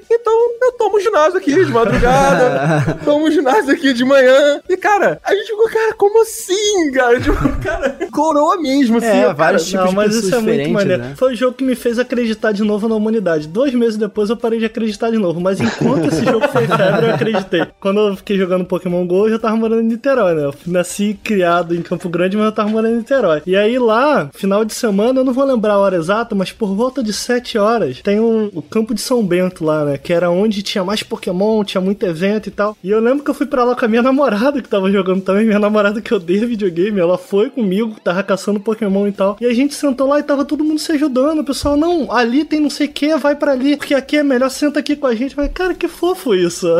Pokémon GO tá ajudando a raça humana. Cara, eu encontrei vários casos, assim, de casais de mais idade mesmo, assim, ah, a gente se exercita caminhando, e aí a gente viu a galera jogando e começou a jogar também e tal. Eu nunca vi nada parecido. Eu nunca vi nada parecido também, né? Acho que a gente não vai ver. Sério, eu achei muito legal, mano. Foi muito legal. Mas, cara, até ano passado, a gente lá no Gene Brasil, no prédio ali da empresa toda, a gente parava quando dava evento de, de Pokémon especial. E, cara, umas 20, 30 pessoas saindo na rua ali, na Vila Olímpia, aqui em São Paulo, para capturar Pokémon, para participar de raid. Teve altos e baixos, eu acho. Acho que 2016 teve um alto, aí deu uma queda e vai voltando conforme acontece algumas coisas. Tem atualizações, novos Pokémon e tal. Mas até ano passado, cara, até novembro a gente jogou bastante, assim. Depois deu uma enjoada, acho que todo mundo meio que parou. Mas sempre que alguém viaja, vai para os Estados Unidos, outro lugar, pega os Pokémon que só tem no continente para trocar, né? Continua isso. Mas eu lembro que em 2016, logo que saiu, não tava disponível no Brasil ainda, e eu fui convidado pela Square Enix para jogar o Deus Ex em São Francisco. E aproveitei a viagem para fazer uma reportagem sobre Pokémon GO, contando como é que era a experiência. E, cara, lá na Union Square, em São Francisco, tinha centenas de pessoas jogando, era muita gente jogando, cara. Tipo, era uma febre, assim. Andando na rua, a galera jogando, e até o assessor de imprensa do, do Game Deus Ex falava, galera, agora a gente jantou aqui, agora é hora de caçar Pokémon. E ele levava a galera pra caçar Pokémon na cidade. Era muito legal, assim. Então, tipo, eu joguei isso, falei, quando eu joguei que não tinha no Brasil, eu falei, cara, isso aqui vai, vai ser incrível. Realmente foi, tanto que era o ano das Olimpíadas, o prefeito do Rio, na época, pediu pra Niantic pra lançar o jogo, né, durante os Jogos Olímpicos, porque ia trazer mais gente pro Rio, a galera ia jogar. Cara, é, é incrível, assim. Cara, e ele é um jogo que é difícil você se afastar, né? Você para de jogar por um tempo, mas aí se tem uma galera em volta de você que joga, Sim. você acaba baixando o jogo de novo e voltando a jogar. Eu lembro Nossa. que quando eu, eu morei em São Paulo, na época que eu trampava no Omelete e tal, eu já não jogava mais. E aí o Prandas, lá do The Anime, ele começou a falar: Cara, como você não joga Pokémon GO? Não, você tem que jogar Pokémon GO. A gente no almoço vai jogar Pokémon GO. A gente não você vai almoçar. tem uma tatuagem de Pokémon, como é, você não você joga? tem a tatuagem de um Verossauro aí no braço e não joga Pokémon GO, sabe? Tipo,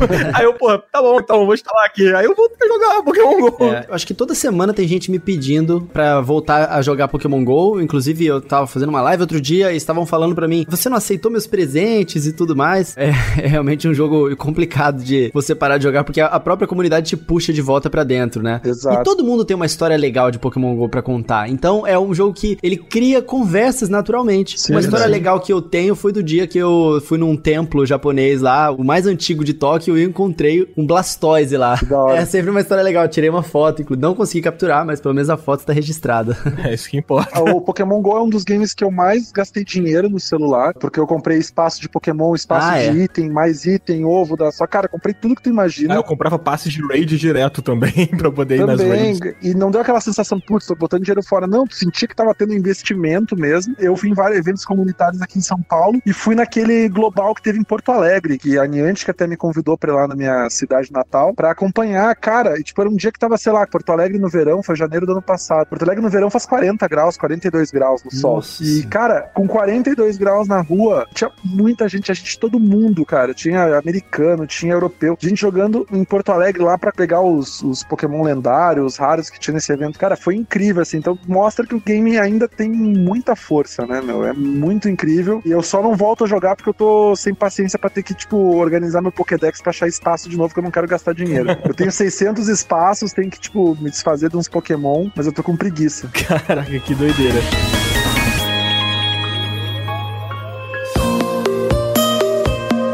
Cara, a gente já passou aqui por Dark Souls, por Minecraft, por The Witcher 3, e eu queria puxar aqui um jogo que, que tá aqui na nossa lista também, que mesmo que não tivesse em lista, eu acho que a gente ia acabar puxando, que é o Zelda Breath of the Wild, né? Que ele me marcou muito, eu acredito que tenha marcado muitas pessoas também. Cara, Zelda tem uma coisa em torno da franquia, né? Esse impacto que ele causa sempre que um novo jogo é lançado, mas esse jogo em especial causou um, um impacto muito impressionante, até pelos jogos de mundo aberto, como o Coelho já falou, que né, jogos de mundo aberto incríveis que lançaram, como GTA, como Red Dead Redemption, como o próprio The Witcher. E o Zelda, ele pegou tudo aquilo que esses jogos de mundo aberto construíram, que a gente já tinha certo como, cara, isso aqui é uma boa fórmula para fazer um bom jogo de mundo aberto. E o Zelda parece que ele desconstruiu tudo e apresentou um jogo que tinha muitas coisas novas dentro de um gênero que não era um gênero nada novo, né? E ele consegue desconstruir os seus próprios conceitos que você viu em Ocarina, que você viu em Skyward Sword, que você viu em todos os outros títulos da franquia. E eu acho que esse é o maior mérito do Zelda para mim, é fazer uma coisa que os outros jogos já estavam fazendo, como a gente já falou aqui, o The Witcher 3 é um jogo extraordinário e que entrega um mundo aberto incrível, muito vivo e tudo mais. E o Zelda pega essa, essa coisa, vira de cabeça para baixo e te joga num mundo incrível, um mundo que te convida a ser explorado e que não te diz, olha, você tem que explorar. A única coisa que ele te diz é, cara, você tem que matar o Ganon lá em algum momento, né?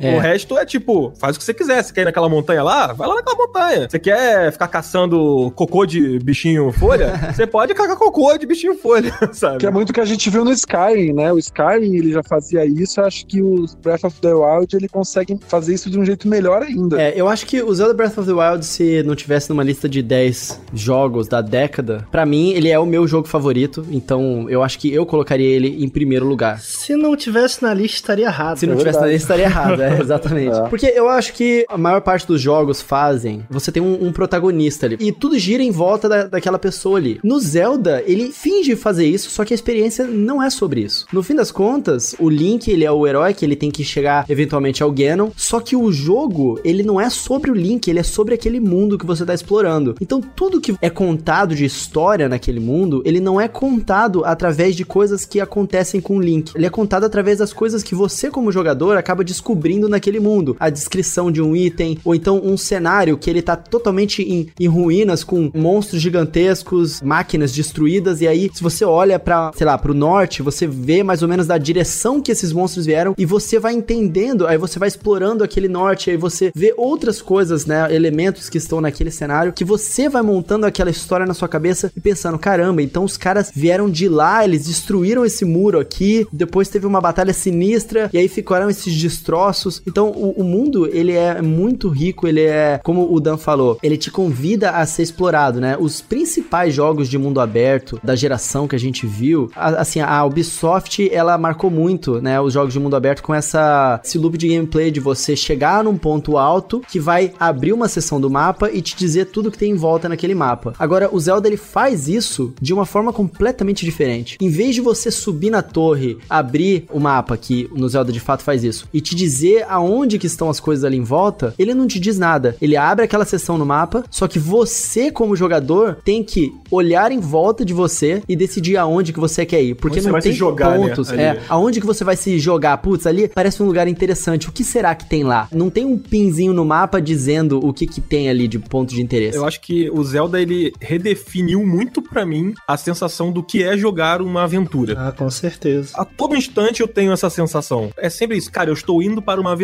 A todo instante você se sente dentro de uma aventura. É, exatamente porque, primeiro, quem toma as decisões é você e todas as mecânicas básicas do jogo estão lá desde o começo. Você aprende como executar elas, mas elas estavam lá, você podia fazer aquilo. Então você sente uma evolução, eu acho, cara, isso é sensacional. Você sente uma evolução de forma orgânica. O Zelda ele tem ideias para jogos de mundo aberto. Na época que ele lançou, são muito subversivas. Você fazer um jogo do tamanho do Zelda sem level, tipo, como assim? A gente ficou completamente acostumado com uma skill tree, com a gente vai jogando, a gente vai passando de nível, em especial, de novo, com jogos da Ubisoft, em que o loop de gameplay básico, você marca algo no mapa, um ícone, existe até o, um termo que eu gosto, apesar de ser em inglês, que é o Icon Chaser, né? Você não tá explorando o mapa, você tá caçando ícones num jogo da Ubisoft. Eu acho que para mim o maior mérito do Zelda, cara, é fazer você parar de olhar a porcaria de um minimapa. Cara, olha pra tela, explora, sabe? Eu li muito, eu li muito de design dele porque eu fiz um vídeo pro Nautilus e tem uma coisa que eu acho muito interessante de level design mesmo, como o design foi feito que eles chamam, agora eu não vou lembrar o termo exato, mas se eu bem me lembro, eles chamam level design orbital, algo assim. Que a ideia é que independente do ponto de mapa em que você estiver, tem que ter outros três pontos de interesse à sua frente, não necessariamente em linha reta, que é para você girar o mapa, que é para você dar sempre uma volta ao mapa. Então você sente que explorou toda uma área, área a área, você, porra, ok, aqui eu cobri, vou para outra área, aqui eu cobri. E o que eles usam de pontos de interesse são basicamente uma torre, uma montanha, uma casa no meio do nada. Então você tá sempre tomando decisões sem em um minuto abrir um mapa para fazer isso por você, sabe? Você tá andando, você, cara, pô, o que, que é aquilo ali? E eu cito aqui até mesmo The Witcher, que eu não gosto tanto da exploração de The Witcher. Faz isso, é tipo, cara, você vai lá, você pega vários ícones, caça, agora é caça os ícones. Fui aqui nesse ícone, completei, fui aqui nesse ícone, completei. E o Zelda faz isso que para mim é a forma certa e é o grande ensinamento que ele deixa.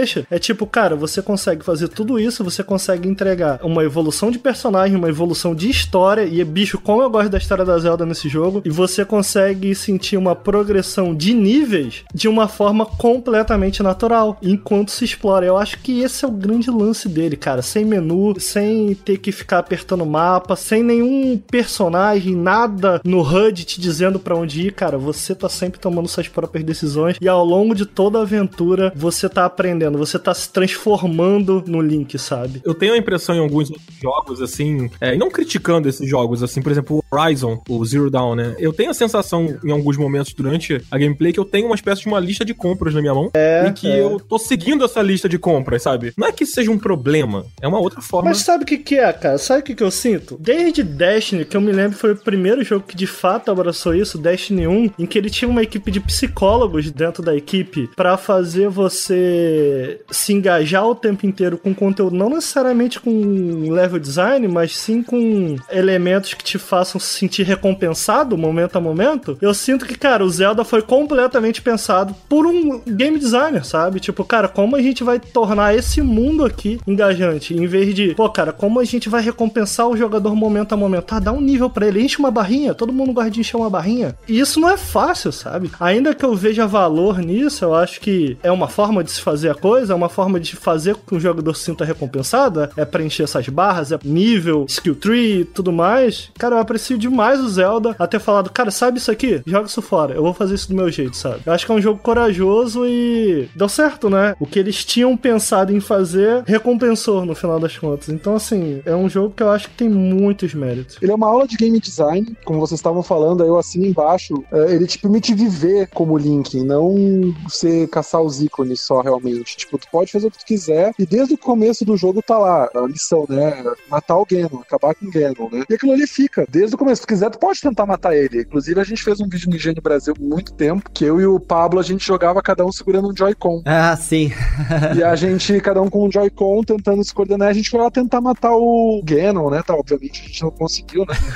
Mas assim, se tiver habilidade, souber como, dá pra matar com um graveto, né? Com um pedaço de pau. Enfim, já vi vídeo da galera tentando fazer sem armadura nenhuma, pelado tal. Que doideira. Mas é, eu acho que é isso, é a liberdade que o jogo te dá, são as opções. Você não tem que ficar caçando coisa no mapa. É um dos games que depois de Skyrim foi um dos que eu mais joguei e que eu mais conversei sobre, sabe? Tipo, eu lembro na época do Skyrim, eu conversava muito com meu irmão. Eu vi que meu irmão tava num lance completamente diferente. Inclusive, ele pegou outra classe e tal. O Zelda foi um game que, tipo, todo mundo no Higiene Brasil conversava sobre e tal. E eu acho que o lance também que popularizou o Switch nesse lance de jogar em qualquer lugar, sabe? Tipo, eu jogava o Zelda mais no modo portátil do que na TV. Levava pra redação, olha o que eu tô fazendo, olha as comidas que eu consegui. O sistema de crafting era legal, o lance de descobrir receitas também. E tudo tava também dentro da história do jogo, né? Tipo, não era uma missão, ah, faça uma comida tal. Tu acabava descobrindo na própria exploração. Os quebra-cabeças dos shrines eu achava muito incrível, tanto que eu tenho alguns que eu não consegui ainda fazer. Um game que eu quero revisitar com, com mais tempo, mas o Witcher tá na frente. Cara, eu acho que a Nintendo acertou muito. Foi o melhor game do ano, né? Do, do 2017 foi o Zelda. Sim, foi mesmo. uma concorrência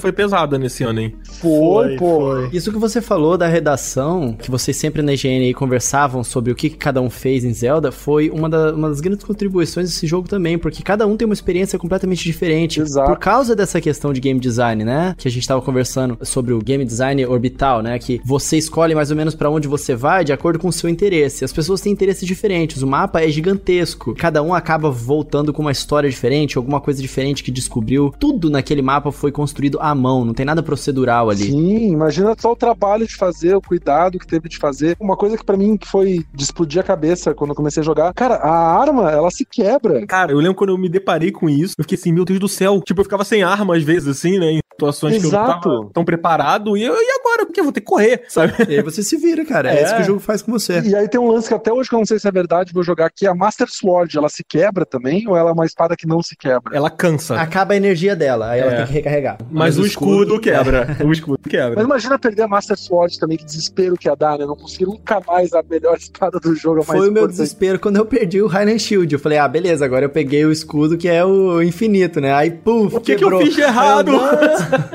Agora, outro jogo que ele é primoroso em termos de é, game design, que também foi um, um, marco na década, e ele é decorrente de um jogo que veio antes, que no caso é Super Mario Galaxy 2. Super Mario Galaxy 1, ele criou uma série de conceitos, né, de game design, ele explorou de uma forma totalmente única, que o Super Mario Galaxy 2 pegou aqueles conceitos e exponenciou a enésima potência, né? Eles pegaram e deram na mão dos level designers um universo cheio de regras já que já foi definidas e já deram certo no Mario Galaxy 1 e falaram assim: agora vocês go crazy, né? Vai, faz o que vocês quiserem. E o jogo é extremamente criativo por causa disso. Ele supera em termos de level design o Super Mario Galaxy 1, que já era um jogo primoroso, e ele consegue, né, fazer isso ficar ainda mais grandioso no Super Mario Galaxy 2. E eu acho que esse é um jogo que, por causa desse primor em level design, ele também acabou influenciando é, os próximos jogos da Nintendo, e tenho certeza que outros jogos também de plataforma 3D, né? De como os jogos de plataforma 3D podem se reinventar, né? Já que Mario, o 64 fez isso também, né? Ele influenciou os jogos de plataforma 3D que vieram depois dele, né? E o Super Mario Galaxy 2 também fez isso. É um jogo que praticamente é perfeito, na minha opinião. Uma coisa que eu acho interessante é que o gênero de jogos de plataforma, ele, ele andou muito esquecido, assim. A gente não tem muitos exemplos de jogos de plataforma sensacionais, assim, dos últimos 3D, anos. 3D, né? 3D, exatamente. O Mario Galaxy, ele... Cara, se você for entrar na internet, olhar listas, assistir vídeos da galera falando sobre os melhores jogos da década e tudo mais, o Mario Galaxy ele entra em quase todas as listas, assim, como um jogo que realmente foi incrível, foi muito importante. E é legal que o diretor, né, o, acho que é o Hayashida, ele também dirigiu o 3D World e acho que ele também dirigiu o 3D Land do 3DS. Ele teve uma liberdade criativa muito maior nesse segundo jogo, como o Coelho falou, e evoluiu conceitos e tudo mais. Eu acho legal que, tipo, por exemplo, o Mario Odyssey, que é um jogaço e que concorreu com o Zelda no The Game Awards,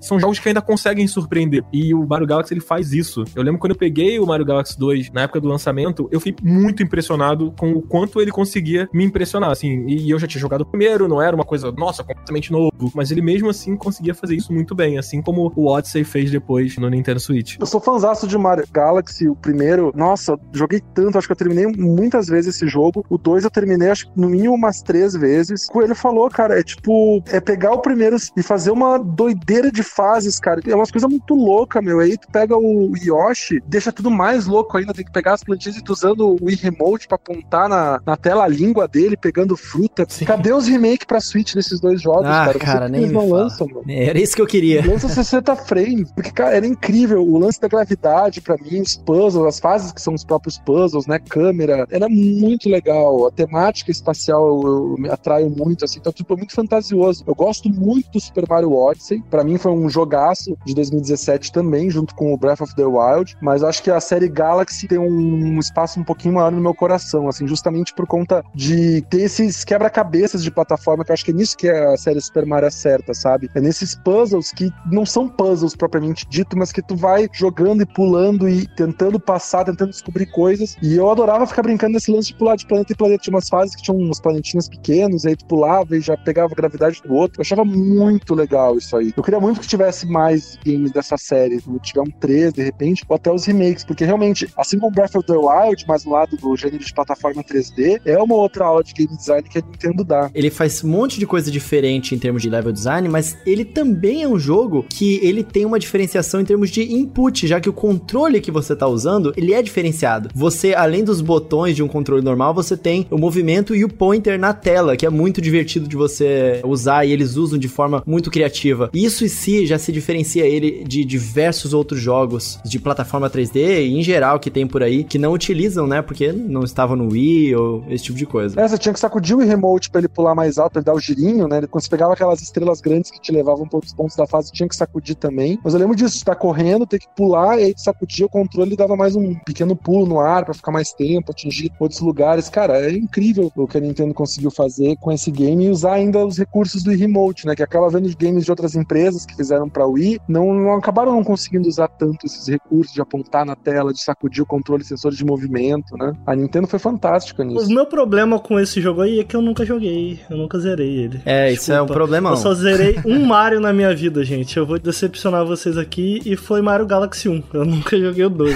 na verdade, eu joguei, eu nunca terminei. Vale a pena, cara. Ele É, eu sei que vale, eu sei que vale. É mais porque na época o meu primeiro console da Nintendo na vida foi o Wii. A primeira coisa que eu fiz foi zerar o Mario Galaxy, em seguida eu comecei a jogar Monster Hunter e aí nu- nunca cheguei aí pro Mario Galaxy 2, mas eu tenho que jogar para ser excelente. E fora que a trilha sonora é incrível, né? A trilha sonora de Super Mario Galaxy 1 e 2 é sensacional, cara.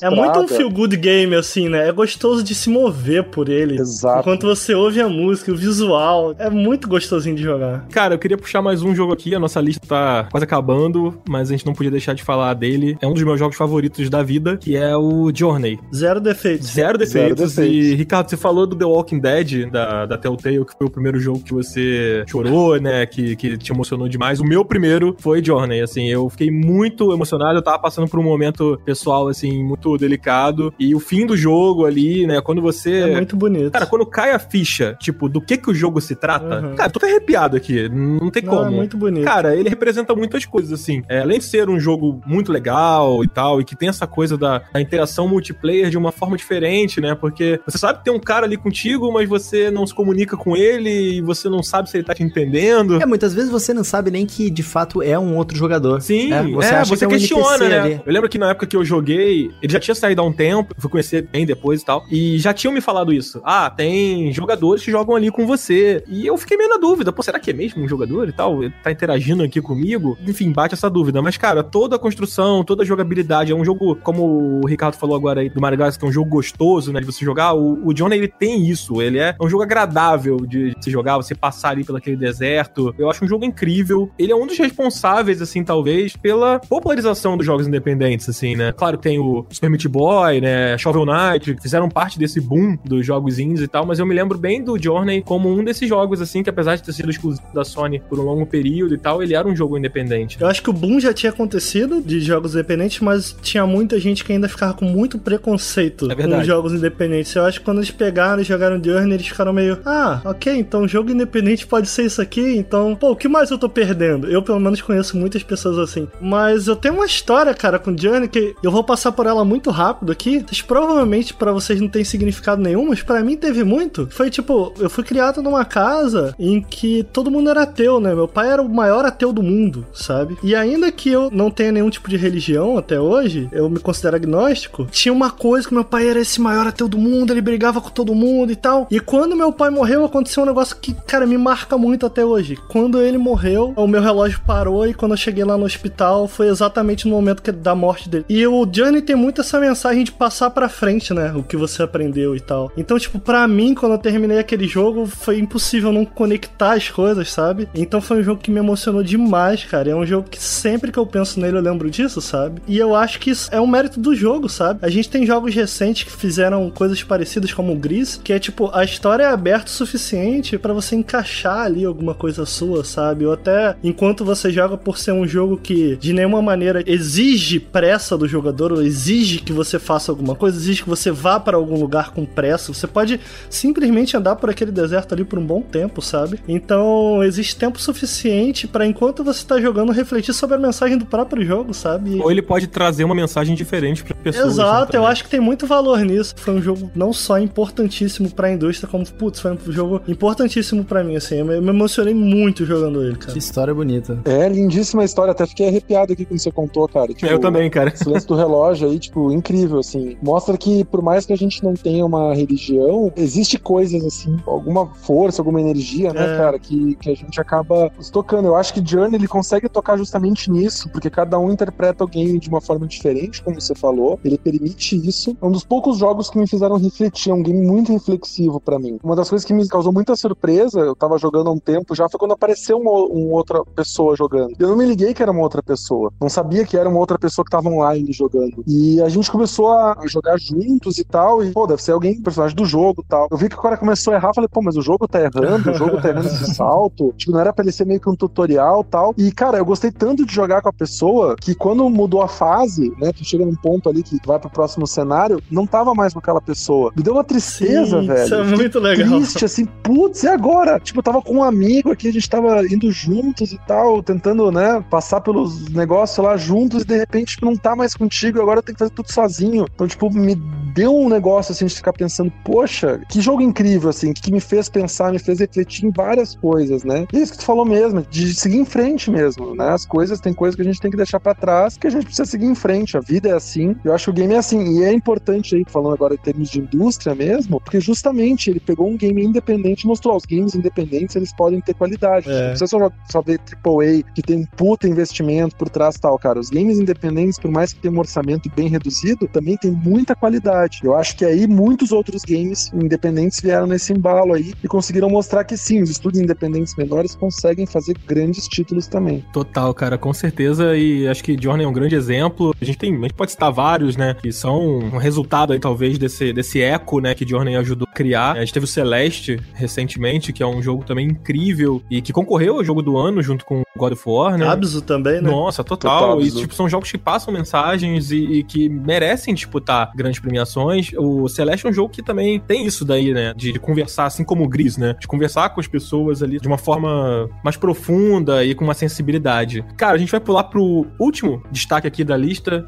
Eu ainda tô um pouco abalado aqui com a história do Ricardo, confesso. é, eu, também, um eu pouco... também. É, Journey foi um jogo maravilhoso que eu gostei demais e essa história realmente me tocou aqui no meio do podcast. Não, total. É, incrível. É. Quero ouvir até da galera aí que tá escutando se vocês também têm alguma história aí com o Journey ou com outro desses jogos que a gente tá falando. Ouvir essas histórias é sempre, é sempre muito legal, né? Saber que os games também podem criar esse tipo de, de laço, né, com as pessoas. E o último, o último destaque aqui, né, que a gente separou para falar, ele não é bem um jogo, na verdade. Eu acho que muitas pessoas gostariam que ele fosse. Eu, às vezes, eu fico pensando que talvez tenha sido melhor assim. Acho que ele criou uma história muito por ser o que ele é, que é o playable teaser do Silent Hills, né? Cara, foi um grande fenômeno até hoje. As pessoas estão jogando, né? Aquelas pessoas que não foram burras e deletaram ele do PS4 e não podem mais baixar, né? Tá aqui até hoje no meu, cara. Cara, o meu eu, eu troquei o HD do meu PS4, então eu acabei formatando e não pude baixar novamente, então infelizmente vai ficar para sempre na minha memória. É. E se eu quiser acessar qualquer coisa desse jogo vai ter que ser através de gameplay no YouTube, né? Ele é um jogo que, cara, ele é um jogo, né? Vamos chamar assim. É um ele jogo, é um jogo. Ele é uma demo, né? É um jogo, é um jogo, é, um jogo. Ele é um jogo. Talvez o Resident Evil 7 não teria surgido se o PT não tivesse sido essa coisa tão bombástica bombástica que ele é PT, né? Gente...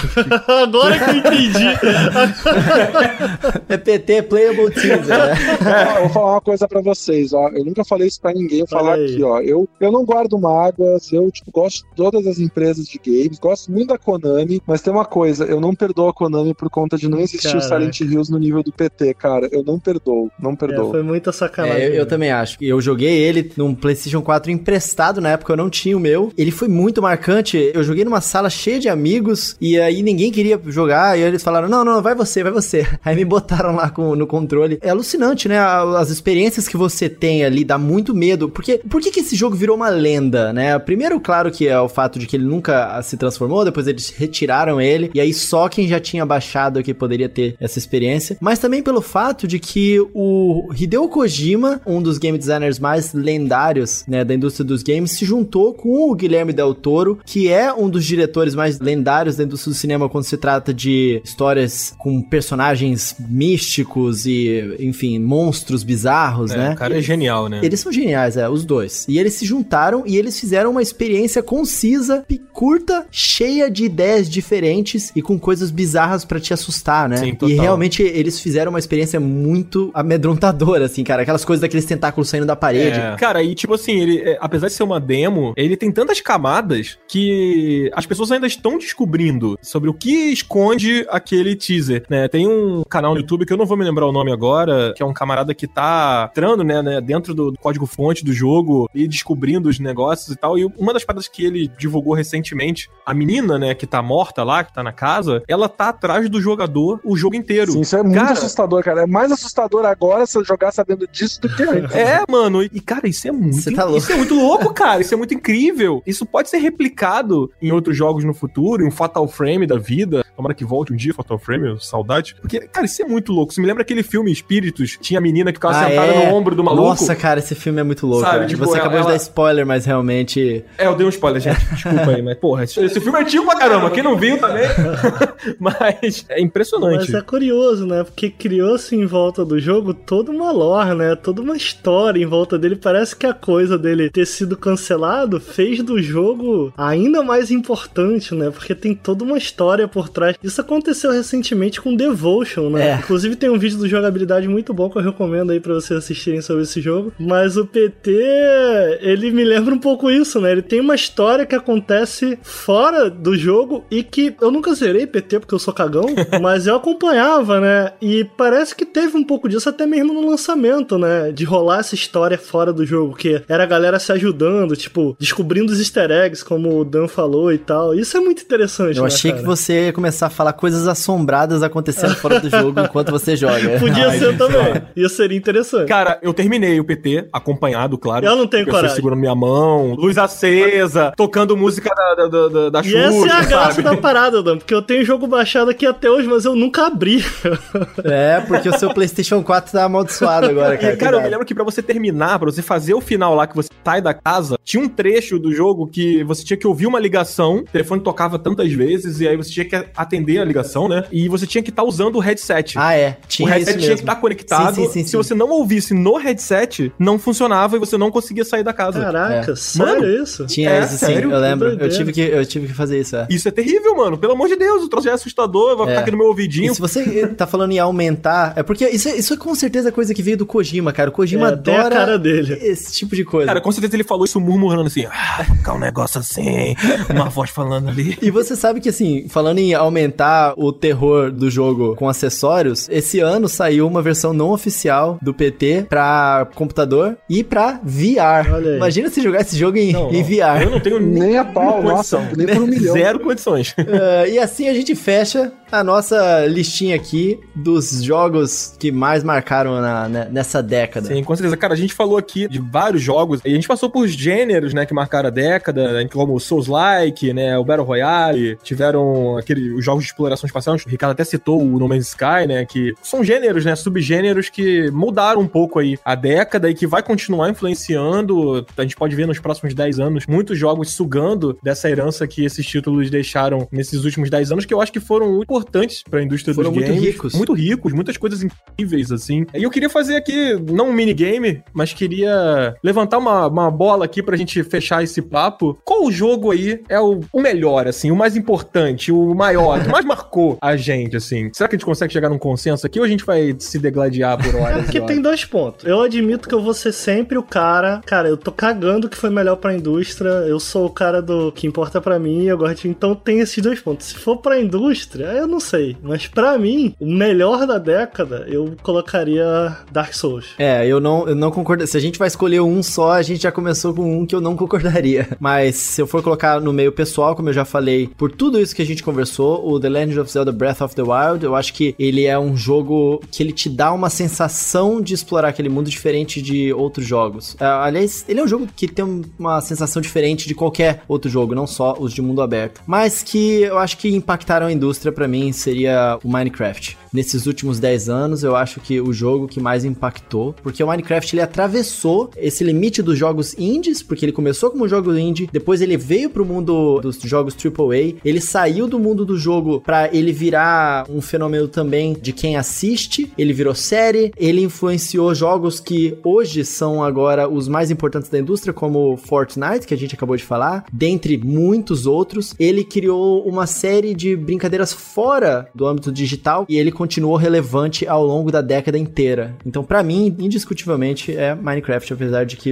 Aliás, indi- indiscutivelmente não, porque a gente tá aqui discutindo justamente pra isso. Cara, eu acho que é The Witcher, pra mim, o jogo da década, The Witcher 3, ah, por conta de tudo que a gente falou. E acho que é dois games que a gente não falou, mas eles não chegam a, a inovar tanto, que nem os outros que a gente citou aqui. Mas acho que o storytelling deles, o jeito de contar histórias, é The Last of Us, que a Certeza. gente Ah, não é. falou. Acho que é um game importante por conta da história e da parte cinematográfica também, de como é contada a história. Uma coisa que a gente não tinha visto dessa forma até The Last of Us chegar. Uncharted até tentou tal, mas acho que The Last of Us ele deu um passo além. E Bioshock Infinite. Nossa. Nossa, e aquele twist no final É, ali. não vou dar spoiler, mas é o twist, é, é, É. todo o lance da, da cidade nas nuvens, é o lance de, como tudo que acontece, tudo isso também é pela parte do- de como isso é contado em um game de tiro em primeira pessoa, acho que isso é muito legal. Então são dois games que eu queria deixar de menção honrosa, mas pra mim, por tudo que a gente falou, pela quantidade de conteúdo, qualidade, jeito de contar histórias, profundidade, é The Witcher 3 pra mim é o game da Boa. década. É, então parece que a gente realmente não vai entrar num consenso, mas o que, que você acha aí, Dan? Cara, eu concordo, é, mas eu eu acho que eu ainda fico com o Zelda, cara. Por tudo que eu falei já, assim, não, não quero me repetir aqui. Eu acho que o Zelda, ele é essa coisa de, tipo, pegar tudo aquilo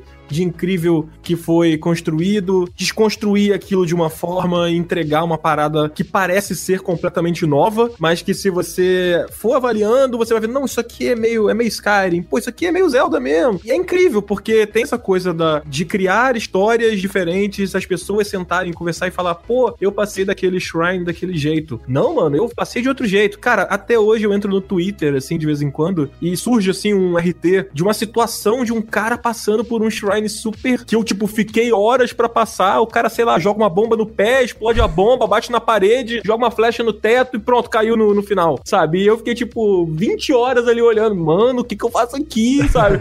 e, tipo, ainda estão descobrindo formas de se jogar o Zelda e eu acho que ainda vão continuar descobrindo formas de se jogar e eu acho que nem os desenvolvedores imaginavam o quanto esse jogo tem de possibilidades na mão de pessoas criativas, na mão de pessoas, assim, dispostas a, a explorar. Então eu acho que isso é um elemento muito legal. E pra mim, ele é o jogo mais. Não sei se ele é o mais importante pra indústria, mas eu acho que ele é um jogo muito influente. Eu acho que o, o Ricardo jogou o Dark Souls. O Dark Souls é muito influente. Você vê elementos de Dark Souls, diversos jogos importantes, mas eu ainda acho que o Zelda é mais importante. Eu tô muito com vocês nas escolhas de vocês. Acho que eu- todos esses jogos foram muito importantes, essa é a dificuldade. Concordo com o Coelho também, vejo total a importância. Acho que se eu fosse fechar com alguém, eu fecharia com o Coelho, porque a importância do, do Minecraft é inegável. Ainda que o meu coração, sabe, tipo, porra, se for só seguir o coração, eu vou fechar com o Petrol e vou ficar no The Witcher.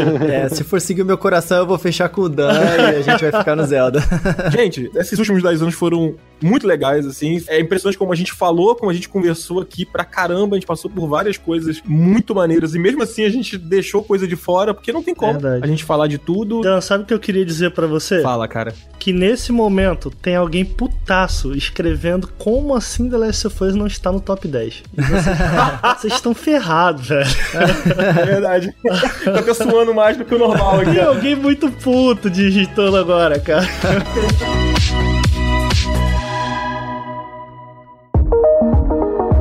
Gente, eu queria agradecer muito, muito mesmo a presença de vocês. Fala aí pra gente onde a gente encontra vocês, o trabalho de vocês, o que, que vocês estão fazendo aí na internet, aí no, no mundo dos joguinhos. Fala um pouquinho aí. Bom, eu faço parte do Nautilus. O Nautilus é um canal que a gente tenta falar de videogames de uma forma mais é, inclusiva, talvez. Tipo, a gente fala de AAA, a gente fala de jogo independente, a gente fala de jogo, às vezes, do itch.io, muito pequenos e tal. Então a gente fala um pouco de tudo lá. A gente tem análise, a gente tem o Janela Indie, que é um quadro em que a gente indica jogos pra vocês, independentes, pra vocês ficarem de olho, jogos que vão sair. Talvez a palavra não seja indica, mas apresenta. E a gente tem alguns especiais também, que a gente faz alguns vídeo ensaios um pouco mais longos, um pouco mais pesquisados e detalhados sobre esses jogos. Eu acho que é isso. A gente tem um podcast também, eu vou convidar vocês pra ouvirem, que é o Nautilus Link. Tá em todas as plataformas aí de podcast. Então fica o meu convite aqui pra vocês acessarem e conhecerem o Nautilus no YouTube, que é no youtube.com barra Nautilus Link. Vou fazer o convite final aqui também pra vocês assistirem a gente, caso queiram, é claro, na Twitch. Pô, Ricardo, faz um convite também pro Final Level participar do- desse podcast de vocês aí. aí. cara. O podcast de vocês é incrível e seria uma honra aí pra Vamos gente. fazer acontecer sim, com certeza, vamos fazer acontecer, cara. E aí, Petrão, onde é que o pessoal pode te encontrar online? Eu acho que todo mundo já sabe Onde também. será que a gente pode encontrar o pessoal? Bom, o Gene Brasil tá completando cinco anos agora em fevereiro. Finalzinho Olha de fevereiro só. a gente completa cinco anos. É uma marca bem importante para um portal de games no Brasil, né? A gente tá bem feliz com atingir essa marca. br.gene.com para ficar informado de games, tem review, tem preview, tem muito vídeo, tem um Daily Fix todo dia que a Carol Costa apresenta. Ah, A gente tem canal no YouTube também com muito conteúdo, vídeos diários, semanais, vários tipos de, de formatos que a gente faz. É Higiene Brasil também no YouTube. Temos Instagram, que é Higiene Brasil, Facebook Higiene Brasil. A gente tem duas contas bem grandes no, no Instagram e no Facebook. Twitter também Higiene Brasil. Cara, e o meu, Gustavo Petró, no Twitter também, se quiser alguém conversar comigo, só mandar mensagem, trocar ideia também, eu sempre tento conversar. Mas é isso, estamos aí com completando cinco anos com muitas novidades, muitas coisas legais estão chegando. E é uma das coisas que eu acho que o Higiene Brasil se destaca, que quem trabalha lá gosta muito de games, gosta muito do que faz. Então, assim, por mais que a gente vá errar uma hora ou outra, a gente tenta fazer um trabalho muito dedicado, com muita qualidade, a gente tenta buscando fazer o melhor possível. Então, acho que esse é um diferencial da gente nesses últimos cinco anos. E espero que todo mundo, precisando de informação, alguma coisa, br.gene.com e nos outros canais também. Isso aí, gente. Muito obrigado pela participação de vocês. Eu agradeço. Fechando aqui o nosso cast, a gente gosta sempre de recomendar rapidamente um jogo que a gente esteja jogando agora para nossa audiência. Vou começar puxando essa que hoje de tarde, antes inclusive de, de vir gravar o Final Level Cast, eu estava jogando Katana Zero, que para mim foi um dos jogos Muito indies mais maneiros de 2019. Um jogo interessante visualmente e está sempre em promoção aí nas diversas plataformas, então procurem aí, Katana Zero. Essa é a minha recomendação. Você tem alguma recomendação aí, Petro? Eu, há três anos, pouco mais agora, não consigo parar de jogar esse jogo. Eu jogo em todos os lugares, jogo muito no Xbox, que é o meu console que eu mais jogo. Tenho a versão de PlayStation, tenho, comprei de PC, mas é o que eu menos jogo. E tenho pro Switch também que eu jogo bastante, que é Overwatch, cara. Eu não consigo parar de jogar Overwatch. Acompanho Overwatch League. E, cara, não consigo parar de jogar, então eu recomendo esse jogo. Joguem, vocês não vão se arrepender, que é muito bom. Qual o seu main? Cara, depende. De defesa eu tô jogando com a Oriza, de cura eu tô jogando com a Moira, e de ataque eu tenho jogado bastante com o Junkrat com o Soldado. Mas eu gosto muito de jogar com o Reaper, Pô, cara. muito legal. Vamos jogar junto, hein? Vamos marcar aí pra gente Pô, jogar. só marcar, só marcar. Cara, eu tenho jogado muito, é o que tem tomado muito meu tempo é o Tetris 99. Muito Eu não também. consigo. eu- gente, eu não consigo. É sério, eu, eu me sinto preocupado, já que eu não consigo parar de jogar esse jogo de jeito nenhum. Eu fico vendo a galera ficando em primeiro e tal. Eu só fiquei em primeiro uma vez nesse jogo maldito. É, pelo menos você conseguiu uma vez, é. Eu nunca, o máximo que eu consegui foi sexto, quinto, quinto lugar. Cara, eu já fiquei uma vez, foi bem no início, quando o jogo saiu, eu fiquei em primeiro. E agora eu não consigo mais, então eu tô, assim, dedicado a conseguir ficar em primeiro. E eu recomendo muito o Tetris 99. Ele é um Battle Royale, por que não? Tipo, são 99 jogadores simultâneos ali numa partida e pessoas vão morrendo e vai ficando cada vez mais difícil e tal. É um jogo bem legal, bem divertido. E eu também tô jogando um pouquinho do Shovel Knight, o King of Cards. Bem legal, pra quem gosta de jogos de plataforma, meio retrô. Cara, tem mecânicas muito bacanas e eu recomendo bastante. E você, Ricardo, o que, que você tá jogando agora? Qual a sua recomendação aí pra galera? Cara, eu tô nos momentos finais, acho que hoje eu termino. Disco Elysium, simplesmente fora de série. É um jogo de RPG isométrico sem combate, basicamente. Eu comentei aqui mais cedo como uma das partes que eu mais gosto de The Witcher é como ele explora a cultura, a regionalidade ali de cada ambiente, como eu acho isso muito interessante. E os personagens também, como eles conversam com esse mundo. E, cara, Disco Elysium é basicamente isso. E eu não quero espolhar, eu acho que quanto menos você souber de Disco Elysium e entrar nele melhor, sinceramente, eu fui sem saber nada. É basicamente um caldeirão ideológico muito louco que, independente da sua posição política, ela vai ser desafiada de forma muito interessante. Então eu acho que é um jogo, além de bom, é importante, assim, é necessário pra caralho, muito interessante, muito bom. Ele só tem pra PC, né? Só pra PC. Bicho é fantástico, puta merda. Que ele saísse, pô, num Switch da vida ou no PS4 mesmo. Ou Xbox, que agora eu tô com ele também. Mas, cara, conheça, vá atrás, porque é fantástico, sinceramente. Bom, então é isso, gente. Esse episódio super especial do Final Level Cast vai chegando ao seu final. Ele foi provavelmente o maior episódio que a gente gravou até o momento. Olha aí. É, mu- muitos convidados que jogam muito, conhecem muito sobre a indústria, muita coisa boa pra gente falar sobre cada um dos jogos, porque são jogos da década, então são jogos muito Sim, importantes, sim, né? né? Cara, a nossa pauta aqui era maior até, como eu falei, né? Se a gente transformar isso aqui numa uma série de podcast, né? Que realmente é muito, muito papo, mas eu acho que foi muito legal. Eu tô muito feliz aí com a participação de vocês, cara. Muito obrigado por aceitarem participar. Eu queria convidar vocês, né? E o público também, pra continuar acompanhando o Final Level, né? O Final Level, ele tá no YouTube, tá em todas as redes sociais. No YouTube é, são vídeos diários de entretenimento, também com temática de games. Tá lá todo dia no YouTube um vídeo novo. E fica o convite aí pra vocês voltarem aqui no, no Final Level Cast. chamar, cara. Opa. Pô, foi muito legal o papo. Agradeço muito o convite, fico muito feliz de terem lembrado do meu nome. Claro, só chamar que, que a gente volta. Cara, assunto não vai faltar, né? Claramente. Assim, por esse cast aqui, a gente já viu que.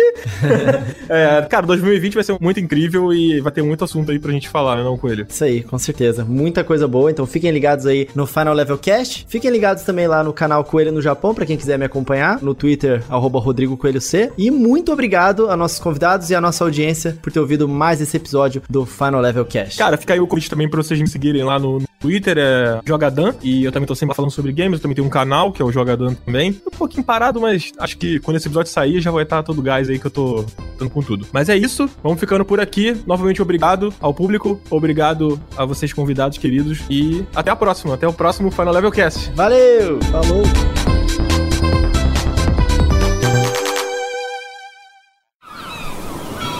Este podcast foi editado pela Maremoto.